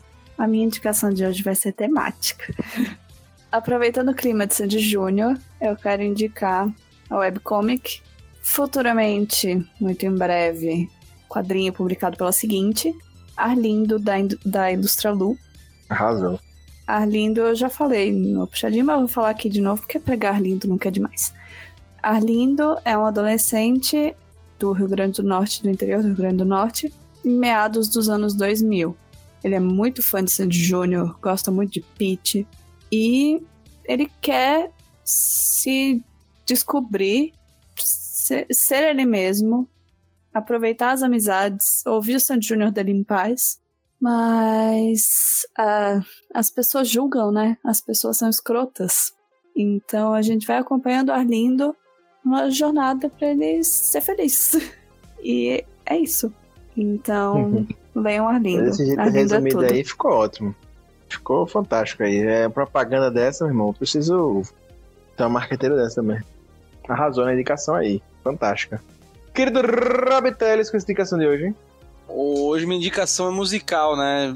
Apesar de a gente falar de Sandy Júnior, eu vou fazer o, o, contraponto, assim. Vou, vou indicar o novo CD, do, novo CD do Sepultura, o vulgo do ano passado, né? Que é o quadro. Muito bom o CD, cara. Muito legal essa fase do Sepultura. Desde o Machine Messiah tá vindo muita coisa boa, né? É, a banda conseguindo se modernizar e tal, em termos de música, em termos de criação e com muitas letras legais. Então fica a indicação aí do novo Sepultura Quadra. Fantástica indicação do Rob, sempre trazendo boas indicações pra gente também. Já vira aí que bombou, né?